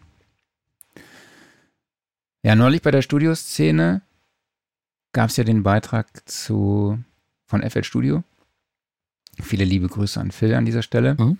Und er hat ähm, mich da auch eigentlich so ein bisschen auf die Idee gebracht, nach solchen Tools zu suchen, wenn ich ganz ehrlich bin. Weil er hat da viele solcher Tools in FL Studio vorgestellt. Äh, es gibt ja Riff Machine und Mhm. Stamp Tool, aber du hast dir die Sachen nochmal genauer angeschaut. Berichte uns doch mal. Ja, also das Stamp-Tool, ähm, das ist jetzt eigentlich gar kein besonderes Tool. Ähm, das wird es wahrscheinlich so in Logic auch geben. In Cubase gibt es das definitiv. Also das ist eigentlich eine Liste an verschiedenen Chords. Und anstatt, dass du jetzt mit deinem Stiftwerkzeug einzelne Noten in, den, in die Keyroll reinzeichnest, zeichnest du halt direkt einen kompletten Akkord rein. Das war's eigentlich schon. Da ist jetzt keine weitere Intelligenz dahinter, dass du dann halt sagst, okay, Mhm. jetzt kommt der nächste passende Akkord oder sowas. Sondern es ist einfach nur, du weißt, Mhm. was du für einen Akkord haben willst. Und dann musst du halt nicht hingehen und drei oder vier Noten malen, sondern einfach, fupp, da ist er. Ne? Und ähm, die Riff Machine wiederum, die ist ziemlich cool. Jetzt habe ich es auch gesagt. Ähm, die hat auch, ähm, die hat einen sehr schönen Zufallsfaktor drin. Also es gibt diverse Random-Funktionen da drin und ich glaube, das ist auch das, was das Ding mächtig macht. Eigentlich ist das so ein Dialog, da klickst du dich durch verschiedene Ebenen durch. Also du, du musst Sachen vorgeben. Du sagst erstmal irgendwie, was ist, was ist der Grundton, den ich haben möchte? Was ist, was sind die Akkorde, die ich über eine gewisse Länge darin haben möchte? Dann äh, kommt eine Arpeggiator-Funktion, die du konfigurieren kannst. Dann gibt's eine Mirror-Funktion. Dann wird das Arrangement entweder horizontal oder vertikal gespiegelt, einfach um eine Variation zu erzeugen. Dann gibt's äh, Humanizing. Da haben wir eigentlich jetzt, ja, da haben wir letzte Woche drüber gesprochen, haben wir jetzt in diesem Zug noch gar nicht drüber gesprochen, aber ist natürlich auch eine Sache, weil das auf MIDI-Ebene alles stattfindet, kann man da direkt mit integrieren. Ne? Also, dass du eine Art Humanizing hast, dass es mehr halt direkt wie eine menschliche Performance klingt. Also, du hast dann mhm. verschiedene Velocity-Stufen zum Beispiel. Genauso ähm, auch verschiedene Notenlängen oder halt auch eine leichte Timing-Verschiebung. Ne? Einfach, dass das Ganze direkt ein bisschen lebendiger gespielt ist. Dann kannst du noch eine Skalenrestriktion vorgeben, dass also manche Sachen einfach gar nicht gespielt werden. Und dann landet halt am Ende anhand dessen, was du da alles konfiguriert hast, schon, man kann schon sagen, entweder eine einfache Akkordfolge oder halt sogar wie eine Art Melodie oder ein Arpeggio in deiner Piano-Roll drin. Und das haben sie schon sehr schön gemacht und gerade halt wirklich mit diesen ganzen Zufallsfunktionen, wo du dann einfach mal sagen kannst, würfel mir das alles bitte mal durcheinander. Und es wird oft sehr schräg klingen, aber ja, du hast eben die Happy Accidents angesprochen, die kannst du damit halt ziemlich forcieren. Genau, über Easy Keys haben wir ja auch schon gesprochen. Genau, also in Easy Keys kannst ja. du ja, da gibt's eine Art, ich glaube, da heißt Songtrack oder sowas, also wie, wie eine Spur, die in dem Instrument mit drin ist. Mhm. Da kannst du auch verschiedene Akkordfolgen reinziehen und sie haben da auch wieder eine, eine Art Quintenzirkel ähm, mhm. drin integriert. Und dann zusätzlich, wie halt bei den ganzen Toontrack Libraries, also bei den Drummern kennt man das ja, da sind die ganzen äh, Drum ähm, MIDI-Files mit integriert und kannst ja auch dann Expansions dafür kaufen, halt in den verschiedensten Spielstilistiken, die dann wieder gegeben werden. Bei EasyKeys ist es genauso. Da gibt's halt dann die ganzen MIDI-Loops für die verschiedensten Stilistiken und die Libraries sind sehr, sehr umfangreich. Die werden dann direkt anhand von dieser, äh, von diesem Songtrack entsprechend transponiert und wiedergegeben. Und das Ganze kannst du dir dann nachher per Drag and Drop äh, in deinen Host reinziehen oder ich glaube, alternativ spiele es auch einfach mit. Spielt auch mit, mhm. ja. Ist okay. bei Easy Bass oder bei, bei äh, Superior Drummer genauso, ja. Mhm. Genau, ja. Ähm, was wir hier noch auf der Liste haben, ist, dass es auch natürlich Hardware-Controller gibt, die diese Features auch schon integriert haben, ja. wie beispielsweise äh, Complete Control. Ähm, es gibt ja auch die Variante mit mit LEDs, ne? Mhm. Ähm, die dir dann auch anzeigt, okay, du kannst eine Tonart einstellen, äh, auf der Tastatur wird dir angezeigt in Form von LEDs, welche Tasten du greifen darfst mhm. oder beziehungsweise welche Noten in dieser Skala sind. Oder es gibt auch die Möglichkeit, dass du eine Taste drückst und dann ein Akkord auch rauskommst und äh, rausbekommst. Und das ist auch wirklich sehr umfangreich und detailliert, die ganzen Features, die da drin sind. Sollte man sich auch mal angucken. Also ich habe jetzt auch aktuell das Novation SL MK3 äh, diese ganzen Hardware-Controller, du kennst wahrscheinlich noch ein paar weitere, die diese Features haben, ja, aber es gibt auf jeden Fall eine Menge. Mhm. Ja, es ist halt auch einfach ähm, super hilfreich. Also gerade allein schon so Core-Tools, um einfach mal kurz äh, Chords abrufen zu können. Ich meine, man kennt das ja noch irgendwie von, von ganz früher, dass du so eine Chord-Memory-Funktion drin hast. Einfach du greifst einen Akkord auf dem Keyboard und äh, drückst auf Chord-Memory und dann halt wird dieser Chord immer wieder getriggert, je nachdem, wo du halt gerade passend spielst. Ich meine, das ist ja auch schon so ein bisschen was, was in die Richtung geht, ne? Mhm. Und ich meine, da du das, das MIDI-Keyboard kannst im Endeffekt nicht mehr neu erfinden. Äh, die haben alle irgendwie ihre acht Podis, ihre acht Fader, ihre acht Drumpads fertig, ne? Und äh, irgendwelche neuen Funktionen müssen sie ja einbauen. Und da sind natürlich dann solche Spielhilfen, die sind da schon super. Total. Ja, ich nenne euch einfach noch ein paar kurze weitere Apps. Da gibt es einmal das Tonally. Ist auch eine, eine Art Quintenzirkel, kann man auch die Tonart, den Takt angeben, eine gewisse Akkordprogression festlegen. Gibt es für iPhone und iPad. Dann gibt es Tonality. Das ist auch wieder so, eine, so ein Übersetzer von Piano-Chords in Gitarren-Chords. Kostet 3,49 Euro. Also das ist für mich als wirklich als mhm. Gitarrist super geil. Also das, von so, solchen Tools bin ich begeistert. Äh, dann gibt es auch noch Chordboard, chordboard.com ähm, es auch, die, wie gesagt, die Tools sind eigentlich alle ähnlich. Schaut euch sie, schaut sie euch einfach an. Äh, was halt auch, was ihr jetzt auch parallel vielleicht mal machen könnt, ist autocord.com ist ein browserbasiertes Tool. Das heißt, man gibt dort auch die Skala an und bekommt dann auch schon verschiedene Progressionen ausgespuckt und es wird einem auch angezeigt, welche Akkorde dann halt auch in der jeweiligen Tonart drin sind. Also es ist echt, echt cool. Es gibt auch noch Klimper, das ist auch so eine App, die, die es äh, auch als VST gibt, die es auch für Ableton, ich glaube in Ableton wird die häufig angewandt. Ich finde den Namen super geil mhm. tatsächlich. Also finde ich super geil für so ein Tool, Klimper. Äh, werde ich so, Literaturpreis werde ich äh, dafür rausgeben. ähm, ja. Akkordtabellen habe ich schon angesprochen. RapidCreamSounds.com. Auch äh, super. Ich glaube, die kenne ich aus diesem es gibt einen Podcast dazu. Ich glaube, wie, wie heißt er denn? Irgendwas mit Band. Irgendwas mit Band, Recordings, die haben auch immer coole Themen. Ja, ich weiß, was du meinst, aber mir fällt der Name auch gar nicht äh, ein. Äh, muss ich noch mal ein bisschen Irgendwas überlegen. Mit, mit Home, Home Band Recording oder? ja, irgendwie mehr. sowas. Das ist auf jeden Fall echt ganz, ganz ist gut gemacht, auf mhm. jeden Fall. Super. Und die haben halt wirklich viel so, so weiterführendes Material, also so PDFs und so ein Kram, die man sich dann da kostenlos noch runterladen kann. Oder halt auch natürlich gegen Bezahlung. Ja, was noch ein Tipp von mir ist, ist, dass man mit dem Transponieren einfach arbeitet. Ne? Dass man, ähm, ja, wenn man beispielsweise kein Virtuose ist an der Tastatur und man möchte jetzt, man kann halt so ein bisschen schwarze Tasten greifen, äh, weiße Tasten greifen, dann spielt man aber halt nur in C-Dur. Äh, und du möchtest halt mal in einer anderen Tonart spielen, dann würde ich einfach mit Transponieren arbeiten. Ne? Dass man mhm. dann schon direkt beim Einspielen in einer anderen Tonart spielt und du kannst aber trotzdem auf den weißen Tasten spielen. Mhm. Das finde ich super. Das ist gar nicht schlechte Idee. Ja, finde ich echt cool. Vielen lieben Dank an Sebastian Heinrich für diesen Tipp. Ähm, lass uns doch mal über die Vor- und Nachteile sprechen. Oder nee, lass, lass uns erstmal noch zu den User-Fragen kommen. Gibt ja. es Fragen? Ich glaube, von Max habe ich eine gesehen. Ja. Zum Thema MIDI-Gitarren oder so. Waren diverse Sachen da. Ähm, Lass uns aber erst auf die Fragen eingehen. Kommentare machen wir am Schluss, weil die passen, glaube ich, zu unserer Diskussion über die Vor- und Nachteile gleich. Genau, machen wir so. Also genau. Frage von bei Maxis, nutzt du als Gitarrist MIDI-Gitarren, wenn du was einspielen willst? Ich meine, ich habe jetzt keine MIDI-Gitarre. Also es gibt ja da auch, ich weiß nicht, ist es Yamaha oder so? Gibt es von irgendeiner Brand, gibt es auf Roland jeden Fall so eine MIDI-Gitarre mhm. von Roland, genau ne, mit so vier äh, Kunststoffseiten, ach, vier, genau, sechs Kunststoffseiten. Äh, jeden einzelnen Ton gibt's auf einem Griffbrett. Also sowas nutze ich tatsächlich nicht. Hm. Ich habe mich da auch lange davor geziert, Software, Gitarren zu nutzen, weil ich einfach finde, dass die vom Klang her einfach nicht cool sind. Allerdings, das, was Henning und Christoph machen, das finde ich schon echt sehr krass mit den Tools, wie sie arbeiten. Ist aber halt auch sehr aufwendig in der Programmierung. Aber Session Drummer und Vintage Guitarist oder Sunburst Guitarist von In Contact, das sind schon echt coole Tools, mhm. muss ich sagen. Also die klingen auch wirklich sehr, sehr geil.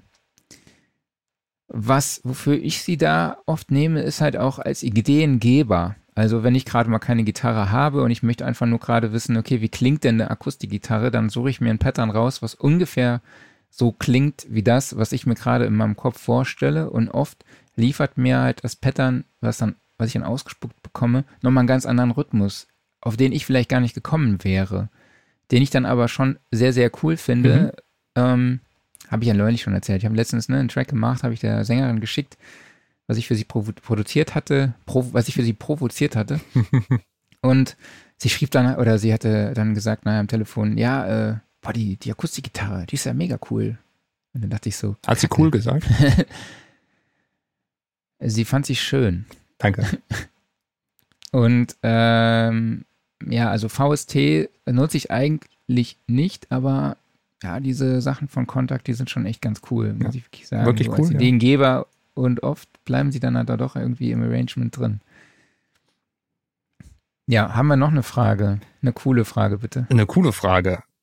Auch von beim Maxis. Gibt es das Feature nur bei Cubase Pro oder auch schon bei Elements? Ähm, ich glaube teils, teils. Also ich kann mir vorstellen, die Akkordpads sind schon relativ früh mit dabei. Ob sie bei Elements drin sind, weiß ich nicht. Bei Artist sind sie wahrscheinlich definitiv mit drin. ich weiß nicht, ob es in vollen Umfang drin sind, muss mal gucken. Bei Steinberg gibt's ja dieses große PDF, ähm, oder ich glaube mittlerweile haben sie das auch wirklich direkt in die Webseite integriert, wo dann die ganzen Funktionen äh, aufgebrochen sind. Ich weiß es leider nicht auswendig. Genau, ja, ich glaube, das war's an Fragen. Ne? Ich glaube, wir, wir vielleicht lesen wir mal ein paar Kommentare vor. Ich würde das mal gerade kurz übernehmen. Ja, mach du das mal. Ähm, oder lass mal hier einfach starten. Max schreibt, das sind wirklich gute Tools, allerdings finde ich, dass damit auch die Kunst des Musizierens verloren geht. BP Tone schreibt, am besten ein Instrument spielen lernen, wenn möglich, braucht halt Zeit und Fleiß. Und Max sagt dann, schreibt dann auch nochmal, ich denke auch ohne eine Band fehlt auch die Gruppenenergie, die nur durch das Zusammenspielen entsteht. Da bin ich auf jeden Fall Team Moses. Ja, auch ich habe mir mal hier die Vor- und Nachteile. Das sind auf jeden Fall alles berechtigte Argumente und Kommentare. Vielen Dank an euch auf jeden Fall an dieser Stelle nochmal. Mm, Mein Standpunkt dazu ist, dass es einfach jedem die Möglichkeit gibt, der so ein bisschen Gefühl für Harmonien und Musik hat, Musik machen kann. Ich würde einfach noch nicht mal sagen, dass jeder damit Musik machen kann. Ich also ich glaube schon, dass man, dass man ein gewisses Grundverständnis und eine gewisse, ja, dieses Gefühl für Musik schon haben muss. Ja, Mhm. ich glaube, also, und für mich, ich muss sagen, durch den Umgang mit diesen Tools habe ich auch sehr viel gelernt. Also Das der. Lernfaktor. Ist dadurch auch für, für, Mus- für Musiktheorie ist halt eben auch sehr, sehr hoch. Und vor allen Dingen, ähm, Max hat ja gesch gesagt oder geschrieben, dass dabei, ich, ich muss noch mal ganz kurz auf, um, die Kunst des Musizierens geht dabei verloren. Gebe ich dir zum Teil recht, muss ich aber auch zum Teil widersprechen, weil ich schreibe dadurch Songs, auf die ich niemals in meinem Leben gekommen wäre. Also, Mhm. weil mir einfach ein Arpeggio, wie du schon eben gesagt hast, also ein Arpeggiator oder irgendeine Akkordstruktur, Akkordfolge, die mir das Tool vorgibt, auf die wäre ich vielleicht nie gekommen. Ja, äh, und auch diese Happy Accident, Accidents, die dann dadurch entstehen, durch diese Tools, ist ja auch, können ja auch ein, ein kreatives Werkzeug sein, um am Schluss eben ein sehr gu- gutes, schönes Ergebnis zu bekommen. Du hast dich Äh, gebremst, ich habe es gesehen. Äh, Ich habe mich noch ganz kurz Mhm. gebremst. Also von daher würde ich nicht mal sagen, dass die Kunst des Musizierens verloren geht. Wo ich dir dann doch zustimme, ist, beim Arbeiten mit diesen ganzen Tools verliert man sich schon sehr im Programming. Mhm. Das ist, das ist absolut richtig. Ne? Also deshalb habe ich auch gesagt, hey, ich spiele trotzdem irgendwie als Grundton erstmal eine Gitarre ein. Also ne, wirklich eine echte Gitarre und baue dann da drum mit diesen Arrangement-Tools was rum. Oder ich starte halt mit diesen Arrangement-Tools und baue dann halt mit der Gitarre nochmal was rum. Also, oder arbeite mit Samples, die ich vielleicht auch sogar selber aufgenommen habe. Ne? Man kann, es bietet entweder halt, kann man es als Grundlage nutzen, als Startpunkt. Man kann ja auch später hingehen und das alles nochmal neu arrangieren und auch vielleicht, was ja halt auch cool ist, wenn man später die Möglichkeit hat, das durch Musiker zu ersetzen. Es ist halt für die auch ein guter Guide-Track. Ja. Und das kann ja auch sehr hilfreich sein. Und es bietet halt eben ein riesiges Zeitersparnis für alle Producer. Mhm. Ja.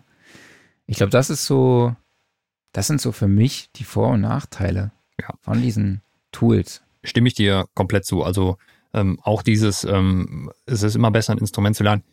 Ja, es ist, äh, es hilft natürlich ungemein, wenn man ein Instrument spielen kann, einfach. Aber da ist natürlich auch immer die Frage, ähm, wie wird man da rangeführt? Also spielst du einfach nur ein Instrument oder lernst du auch wirklich die ganzen Hintergründe? Weil in, in meinem Musikunterricht war es halt so, in meinem Klavierunterricht, ich habe keine Hintergründe gelernt und ich bin auch nie auf die Idee gekommen, dass es da welche gibt oder ähm, habe mal danach gefragt. Dazu war ich halt einfach zu jung und das ist sicherlich dann auch ähm, vom jeweiligen Lehrer abhängig. Also Mhm. ähm, und natürlich auch vom, vom Alter und wie man das als, als Schüler gerne möchte. Ne?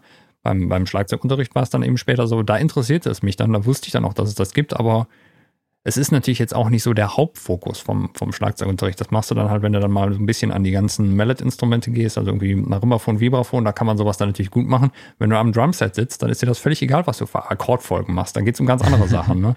Aber da war es trotzdem mal interessant, sowas zu lernen. Also ich Klar. weiß nicht, ob man das immer direkt mit Unterricht in Verbindung bringen kann. Klar, je mehr man weiß, je mehr man kann, umso hilfreicher ist es. Natürlich ein Instrument spielen hilft, aber äh, es ist nicht unbedingt notwendig, denke ich. Und äh, ja, Hm, also das klar. ist schon sehr hilfreich. Ja, natürlich ist es hilfreich, genau, aber äh, du musst es heute nicht mehr können. Und äh, ich glaube, es ist halt auch sehr, sehr wichtig, dass du einfach trotzdem eine Art von Feeling und eine Art von Musikgeschmack vor allen Dingen auch mitbringst.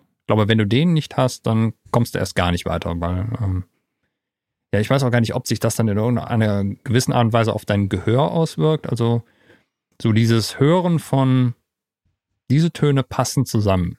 Also ich meine, klar, ich kann wissen, diese Akkordfolge passt wirklich zusammen, ne? Aber gefällt mir die Mhm. auch? Ne? Also möchte ich das wirklich so für meine Musik haben? Diesen Geschmack, den muss, glaube ich, jeder auch nochmal entwickeln. Und ob du dann wirklich ein Instrument selber spielst oder ob du halt einfach mit irgendwelchen Chordpads dir da was zusammenklickst, wenn es am Ende geil klingt, dann klingt's geil. Richtig. Und Max hat auch noch geschrieben, ja, dieses Bandgefühl geht dabei verloren. Ich glaube, wenn man alleine an Tracks schraubt, dann ist das auch so. Ja. Dass dann vielleicht so ein bisschen Einheitsbrei auch irgendwann entsteht. Aber deshalb sind für mich beispielsweise Kooperationen mit anderen Künstlern und Producern total wichtig, ne? dass jeder auch so seinen anderen Vibe eben reinbringt und wenn es dann halt auch nur ein anderes MIDI-Programming ist oder aber die bringen vielleicht irgendwelche anderen Samples, nutzen andere Sample-Instrumente. Ich glaube, da kann man schon auch trotzdem diesen musikalischen Vibe einer Band oder beziehungsweise ja, einer, wie sagt man, einer Kapelle Mhm. äh, erzie erzielen. Und es kann ja auch beispielsweise sein, du bist der totale Killer an den Drums, ne? Und Mhm. aber mit allem anderen, Harmonien und ähnlichem, hast du dich nie beschäftigt. Aber warum sollte dich das vom Songwriting ausschließen? Du kannst ja dann trotzdem sagen, okay, ich konzentriere mich auf mein Hauptinstrument, aber ich nutze solche Tools, um eben schon mal gewisse Vorschläge für meine Mitmusiker äh, einfach vorzubereiten, um zu gucken, ähm, was könnten die denn spielen oder was stelle ich mir gerade in meinem Kopf vor. Ja, wunderbar. genau, ne? eben. Also es Ja, gibt so Max viele schreibt, äh, Möglichkeiten. Man muss einfach gucken, wie man sie für sich nutzen kann. Klar. Max schreibt ja jetzt auch noch, bin ich einfach old, vielleicht bin ich einfach oldschool. Nee, ich glaube nicht. Ich glaube, das ist schon die richtige Ansatzweise, dass man trotzdem immer versucht, auch nochmal ein richtiges Instrument einfach reinzubringen. Ja. Das geht ja nicht darum, dass man jetzt immer nur dann auf solche Akkordtools zurückgreift. Ja. Mhm. Es ist auch durch Rumprobieren an der Tastatur entstehen ja auch coole Sachen. Ja. Ja. Also das ist, auch wenn man vielleicht nicht so der Virtuose ist, ne? Und ein Instrument spielen ist ja nicht nur äh, Akkorde und irgendwelche Harmonien oder sowas, sondern da kommt es ja auch aufs Feeling an. Siehe letzte Woche, ne? Also programmierte Instrumente menschlich klingen lassen. Ne? Es geht ja darum Mhm. auch, willst du nicht nur die, äh, die, die Akkorde und die, die Harmonien programmieren, möchtest du auch noch das MIDI-Instrument programmieren? Ja, klar, kannst du alles machen, ist auch alles völlig in Ordnung. Oder du kannst es auch einspielen. Ne? Geht auch. Genau. Wie du willst. Ich hatte ja die, das Beispiel mit meinem Akkordeon. ja. Mhm. ne, das äh, klang programmiert kacke. Mhm. Da habe ich halt in ein Forum geschrieben, äh, hey, spielt jemand Akkordeon? Hat sich keiner gemeldet. Äh, habe ich halt gelassen. Ja, aber manche Instrumente sind halt auch echt schwer zu programmieren, also je spezieller sie sind. Klar. Ne? Und äh, Absolut. klar, das wird teilweise einfacher, aber nicht immer. Also wenn jemand Akkordeon spielt, redaktion at soundandrecording.de. Kannst du da im schreiben. Karneval nicht mal irgendwen finden, der da lecker was für dich einspielt? Ah, bestimmt Schätzelein. Guckst du mal. lecker ne? Kölsch. Ja. Okay, ich würde sagen, äh, das Thema war rund, oder? Ja, Schließen würde ich sagen. Ne? Ich glaube, wir haben alles gesagt, ne? Ja, Ich also- glaube, BP, BP Tone hat noch was vorgeschlagen. Äh, Ein Tool, was ihr nicht betrachtet habt, ist Scalar. Hat Mhm. Key-Erkennung, Arpeggios und Strumming und White Key zum Spielen sowie Patterns. Punkt, Punkt, Punkt. Also vielen lieben Dank für den Tipp an dieser Stelle. Mhm. Werde ich mir nochmal kurz hier äh, notieren, dass ich das auch gleich in den Show Notes nicht vergesse. Genau. Und äh, Gerhard Winkler schreibt dann noch, mit dem Cable Guys MIDI Shaper kann man seinem Cubase noch mehr LFOs und Envelopes hinzufügen. Passt zwar jetzt nicht zu den Chords, aber die, die Cable Guys Sachen kann man grundsätzlich empfehlen. Die haben nämlich sehr cooles Modulationszeug. Und sind auch nicht teuer. Ja, und Max fragt auch noch, äh, wie ihr in die LinkedIn-Gruppe der Studioszene kommt. Nämlich gibt es jetzt, äh, Sound Recording gibt es auf LinkedIn, eine Unternehmensseite, der ihr gerne folgen könnt, ne, der ihr folgen müsst. Genauso wie ihr uns auf YouTube, Spotify, Apple Podcasts und überall folgen müsst. Und auf LinkedIn gibt es auch die Gruppe Studioszene, die alle Tonschaffenden und Musikschaffenden vernetzen soll. Songwriter, Producer, Engineer, Musiker, alles, alle einfach. Ähm, und jetzt kommt, taucht hier immer wieder die Frage auf, wie man in diese Studioszene-Gruppe kommt. Äh, es gibt scheinbar irgendwie eine Anfrage, die wir beantworten müssen, aber wir haben noch nicht rausgefunden, wie das funktioniert tatsächlich. Ich weiß es wirklich nicht. Also ich bin einfach wir reingegangen. arbeiten dran. Ja. Ja, ich auch. Also bei mir hat es einfach funktioniert, äh, aber manche haben tatsächlich irgendwie Probleme reinzukommen. Ähm, wir arbeiten dran. Okay. Äh, ich weiß nicht, woran es liegt, wirklich nicht. Ich habe es äh, wir haben's, ich hab's gecheckt, wir haben nichts eingestellt. Meine Kollegin hat es gecheckt. Bei manchen Leuten funktioniert es, die kommen einfach rein, manche kommen nicht rein. Ich weiß wirklich nicht, woran es liegt, aber wir arbeiten dran äh, und hoffe, dass wir nächste Woche euch eine Lösung bieten können. Jo, Jo. wo wir gerade den Sommer angesprochen hatten, eben Mhm. am Anfang. Ja, ähm, wir veranstalten im Sommer in Südfrankreich einen Workshop mit Moses Schneider, also einen echten Recording-Workshop vom 9. bis 13. August in Limoux im Lee Music Studio, was ich eingangs auch schon erwähnt hatte, mit der Band Lions 4 aus Berlin. Und ja, im Fokus des Workshops steht, ein, steht natürlich die Technik der Aufnahme, ne? also welche Mikrofonierung, was nutzt Moses während des Recordings, aber eigentlich viel mehr, was wir zeigen wollen, ist diese Interaktion zwischen Produzent und der Band, beziehungsweise den Musikern. Und wie entsteht so ein Song von einer Demo bis zum fertigen Produkt? Also wie, mit welcher Intention werden vielleicht gewisse Elemente in einen Song eingefügt? Also vielleicht eine Strumming-Gitarre, irgendwie eine Effektgitarre links und rechts, keine Ahnung, was die Produktion halt eben braucht, was ihr gut tut. Und dann eben, okay, wie entsteht das von dieser Intention über die Idee bis hin dann eben zum fertigen Track? Das finden wir halt wirklich sehr schön, Danke. das Ich habe zeigen. gewartet. Genau. Und damit ihr auch eine große Bandbreite an Learnings mitnehmen könnt, werden wir Songs in unterschiedlichen Tempi, in unterschiedlichen Genres, im unterschiedlichen Style, in unterschiedlichen Instrumentierungen eben aufnehmen. Und vor allem das sehr, sehr ultimativ Unfassbare an diesem Studio ist, dass es die Möglichkeit gibt, in einer alten Orangerie aufzunehmen, in einer alten Scheune. Es gibt noch weitere andere Räumlichkeiten, die wirklich sehr besonders sind, um dort aufzunehmen. Und natürlich gibt es auch das klassische Studio, wo wir auch aufnehmen werden.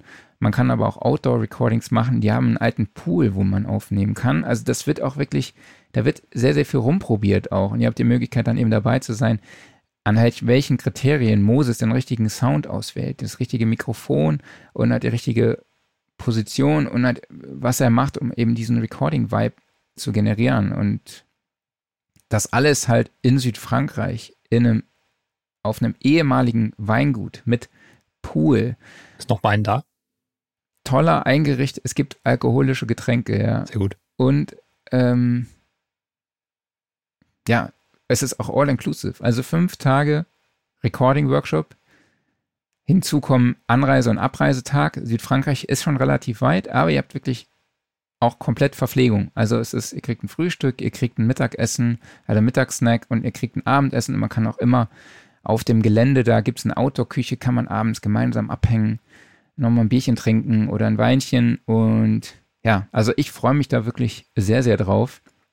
Das Ganze natürlich findet unter Corona äh, Hygienemaßnahmen durch Corona eben statt.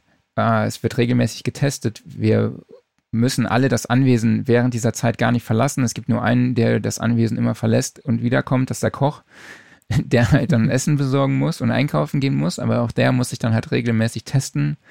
Und deshalb sind wir da sehr optimistisch, dass wir das umsetzen können. Und alle weiteren Infos dazu findet ihr auf soundandrecording.de slash live studio sessions oder ihr geht einfach auf soundrecording.de. Der Beitrag ist direkt auf der Startseite.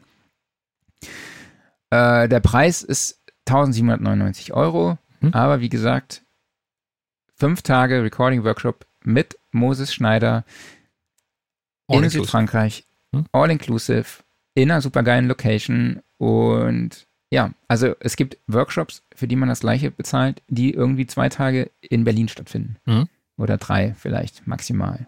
Und Die Anreise ist nicht im Preis enthalten, aber wir werden alle Teilnehmer vernetzen, sodass Mitfahrgelegenheiten möglich sind. Und ich habe auch äh, in, den, in der Beschreibung steht auch, wie ihr hinkommt. Also es ist, das kann man mal machen. Das oder? kann man mal es machen. Ist ja wie, es ist, äh, ist ja wie Urlaub. Ja, Es gibt insgesamt wie Urlaub. 15, äh, es gibt insgesamt 15 Plätze. Also ran an die Buletten. Mhm. Ran an den Wein. Gibt's Studentenrabatt? Äh, nee, können wir uns nicht leisten. Gibt's Mitarbeiterrabatt? äh, nee, Für dich nicht. für dich nicht. Ja, das Problem ist, äh, dass äh, jeder, dem ich davon erzähle, möchte natürlich gerne mitkommen. Klar. Und ähm, es gibt halt nur 15, 15 Plätze. Mhm. Es gibt äh, ein kleiner Hinweis vielleicht, es gibt, wir bringen alle unter in Doppelzimmern unter, weil es halt eben dann der Fall ist, dass wir nicht alle, dass keiner das Anwesen verlassen muss. Alle, die ein Einzelzimmer haben möchten, müssen sich dann halt leider gegen einen kleinen Aufpreis dann ein Einzelzimmer äh, vor Ort in der Location, in der Umgebung nehmen. Aber die müssen dann halt leider auch jedes Mal aufwendig sich testen. Ne? Das ist äh, genau. Geile Aber Sache. ich freue mich auf jeden Fall riesig. Mhm. Wie gesagt, weitere Infos findet ihr auf unserer Website. Ich habe an dich eine Typfrage. Ja, schieß los. Winamp oder Windows Media Player? Winamp, ganz klar. Also Es gibt heute diesen- nicht mehr. Und zum Glück gibt's auch äh, den Windows Media Player nicht mehr, aber damals eindeutig Winamp. Ich habe immer Music Match Jukebox genutzt. Ich war immer so derjenige, ich muss immer alles anders machen als alle anderen. Aber es gab, glaube ich, in Winamp dieses Feature mit dem Online-Radio. Ne? Du konntest Mhm. dann praktisch Shoutcast. deine eigene Online-Radiosendung hosten. Das Ja. fand ich super witzig. Ja, ich meine, äh, Winamp war ja am Anfang so eigentlich das Standardtool, um überhaupt mal MP3s wiedergeben zu können. Hatte eine gute Performance, konntest du skinnen, ne, wo man direkt schon Mhm. voll individuell war. Dieses Playlist-Feature, was dann am Anfang drin war, und ja, irgendwie ist man dann dabei geblieben, ne? Irgendwie auf der Version, was war das, 2.74 oder 7.8 oder sowas. Ich glaube, es gab mal ein Winamp 3 irgendwann, aber nee. Als dann iTunes für Windows kam, habe ich das genommen, weil einfach schöne, viele Funktionen drin, aber nee, Winamp. Windows Media Player höchstens, um ein Video wiederzugeben. Okay, Geständnis. Gibt es ein Tool, was du nutzt, wo du dann denkst, oh, wenn das mal jemand rausfindet. Ich weiß, dass es sowas gibt, was du sowas Ja. hast. Spielst du gerade auf was anderes? Muss mir, äh, muss mir auf die Sprünge helfen. gla- mir, fällt gerade Ich spiele, ein. im Preamp ist es, glaube ich, oder? Aber ich glaube, das hast du schon. Hast du das schon mal gesagt? Aber du, du hast, damals hast du irgendwann zu mir gesagt, oh, Hilf mal. Preis-Leistung, war das nicht dieser, hattest du, nutzt du nicht einen Preamp? Ich nutze diverse Preamps, aber sag mal, was du meinst. Ich, mir fällt gerade der Name nicht ein. DP, Meinst du den Nee. DBX oder? DWX, genau. Nee, das ist mir nicht peinlich. Wieso? Der DBX Nee. ist super. Also du meinst den DBX 286S, das ist momentan so ein, ich glaube, äh, so einer der, Chana- äh, der Standard-Channel-Strips, den auch irgendwie sämtliche Streamer benutzen. Und äh, für seine 150, 160 Euro, die der kostet, ist das ein Wahnsinnsteil. Okay. Also das, das, was du meinst, ist wahrscheinlich, warum ich den aktuell benutze und nicht meinen Frontliner, der da drunter hängt und irgendwie der Ach Zehnfache so, von ja. dem Ding kostet oder sowas. Das liegt daran, Ja, weil in okay. dem Frontliner ist der DSer dran kaputt. Und den brauche ich. Weil ansonsten, äh, ich meine, meine Äste sind sowieso schon sehr ausgeprägt und die fliegen euch dann komplett um die Ohren. Ich meine, ich könnte natürlich jetzt irgendwie doch mal äh, ein Software-Routing hier hinter machen, aber für den Livestream haue ich mir dann eine Latenz rein und da habe ich keine Lust drauf. Okay. Nee, aber den, den DBX, äh, also jeder, der gerade einen Channel Strip für wenig Geld sucht, äh, DBX 286S, super Teil. Okay. Ähm, Wie ist es denn ja, bei ich dir? glaube, ich habe mich heute schon genug geoutet, glaube Gut, ich, mit den klar. ganzen Akkord-Tools, oder? Ähm, aber was mir die Woche untergekommen ist, ich war zu Gast im Podcast live after SAE, wie sie selber sagen. Live After äh, ein geiler Name. Geil, ne? Hm. Und äh, super Jungs auf jeden Fall. Viele liebe Grüße an dieser Stelle. Äh, Ausgabe kommt irgendwann demnächst raus, verlinke ich dann. Und die haben sich witzig gemacht über OTT-Plugins. Mhm. Einer, Mhm. der Kurt, der nutzt OTT-Plugins. Mhm. Und ich wusste, ich habe einfach mal mitgelacht. Aber du wusstest nicht, Aber was ich wusste OTT überhaupt ist. gar nicht, was es ist. Mhm. Erklär mal. Oder, oder weißt du es mittlerweile? Nee, ich, ich, wir haben kurz gegoogelt, aber so wirklich rausgefunden habe ich es nicht. Also jetzt äh, auf die Gefallen, dass ich mich selber in die Nesseln setze. Du meinst, dass dieses OTT-Ding aus, aus äh, ich glaube, es war ursprünglich ein Preset in Ableton, ne? Okay. Ähm, ein, ein Preset für den ähm, Multiband-Kompressor, glaube ich. Irgendwie sowas. Und daraus entstanden wiederum ist, ich google das gerade nochmal parallel selber, äh, das OTT-Plugin von ähm, derselben Firma, die auch den Serum macht. Ähm, hab ich vergessen, wie wir heißt das unterbrechen, wir unterbrechen die, De- die Denkpause. Ich weiß es nicht mehr. Nee, Ähm, weiß ich nicht mehr.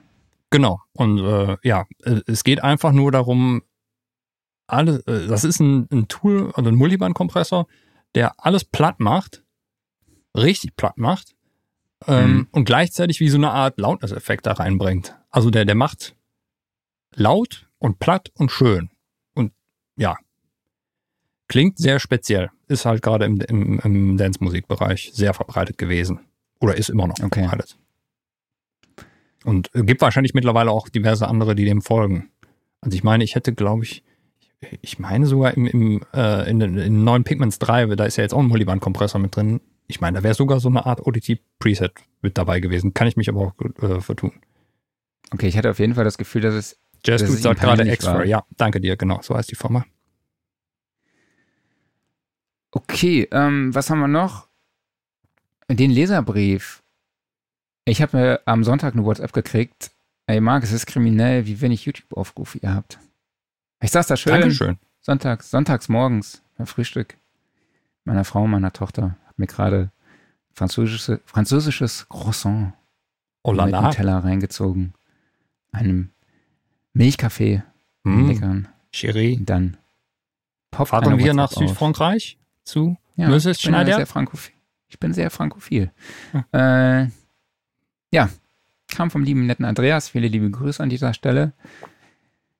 Ja, Leute, folgt uns, hört uns, schaut uns, äh, teilt uns an dieser Stelle, damit wir da ein bisschen mehr Aufrufe auf YouTube haben mit den Podcast-Zahlen, also über die Podcatcher. Da sind wir sehr, sehr zufrieden. Vielen lieben Dank an euch auch nochmal für eure Treue Dankeschön. dafür, dass ihr euch den Sound Recording unter zwei Stunden Talk anhört, antut, wollte ich schon fast sagen. Kommt ist wahrscheinlich aufs, kommt aufs Gleiche raus, aber die Durchhördauer ist schon echt äh, sehr krass. Also es gibt 70 Prozent hören sich unser Gelaber bis zum Schluss an.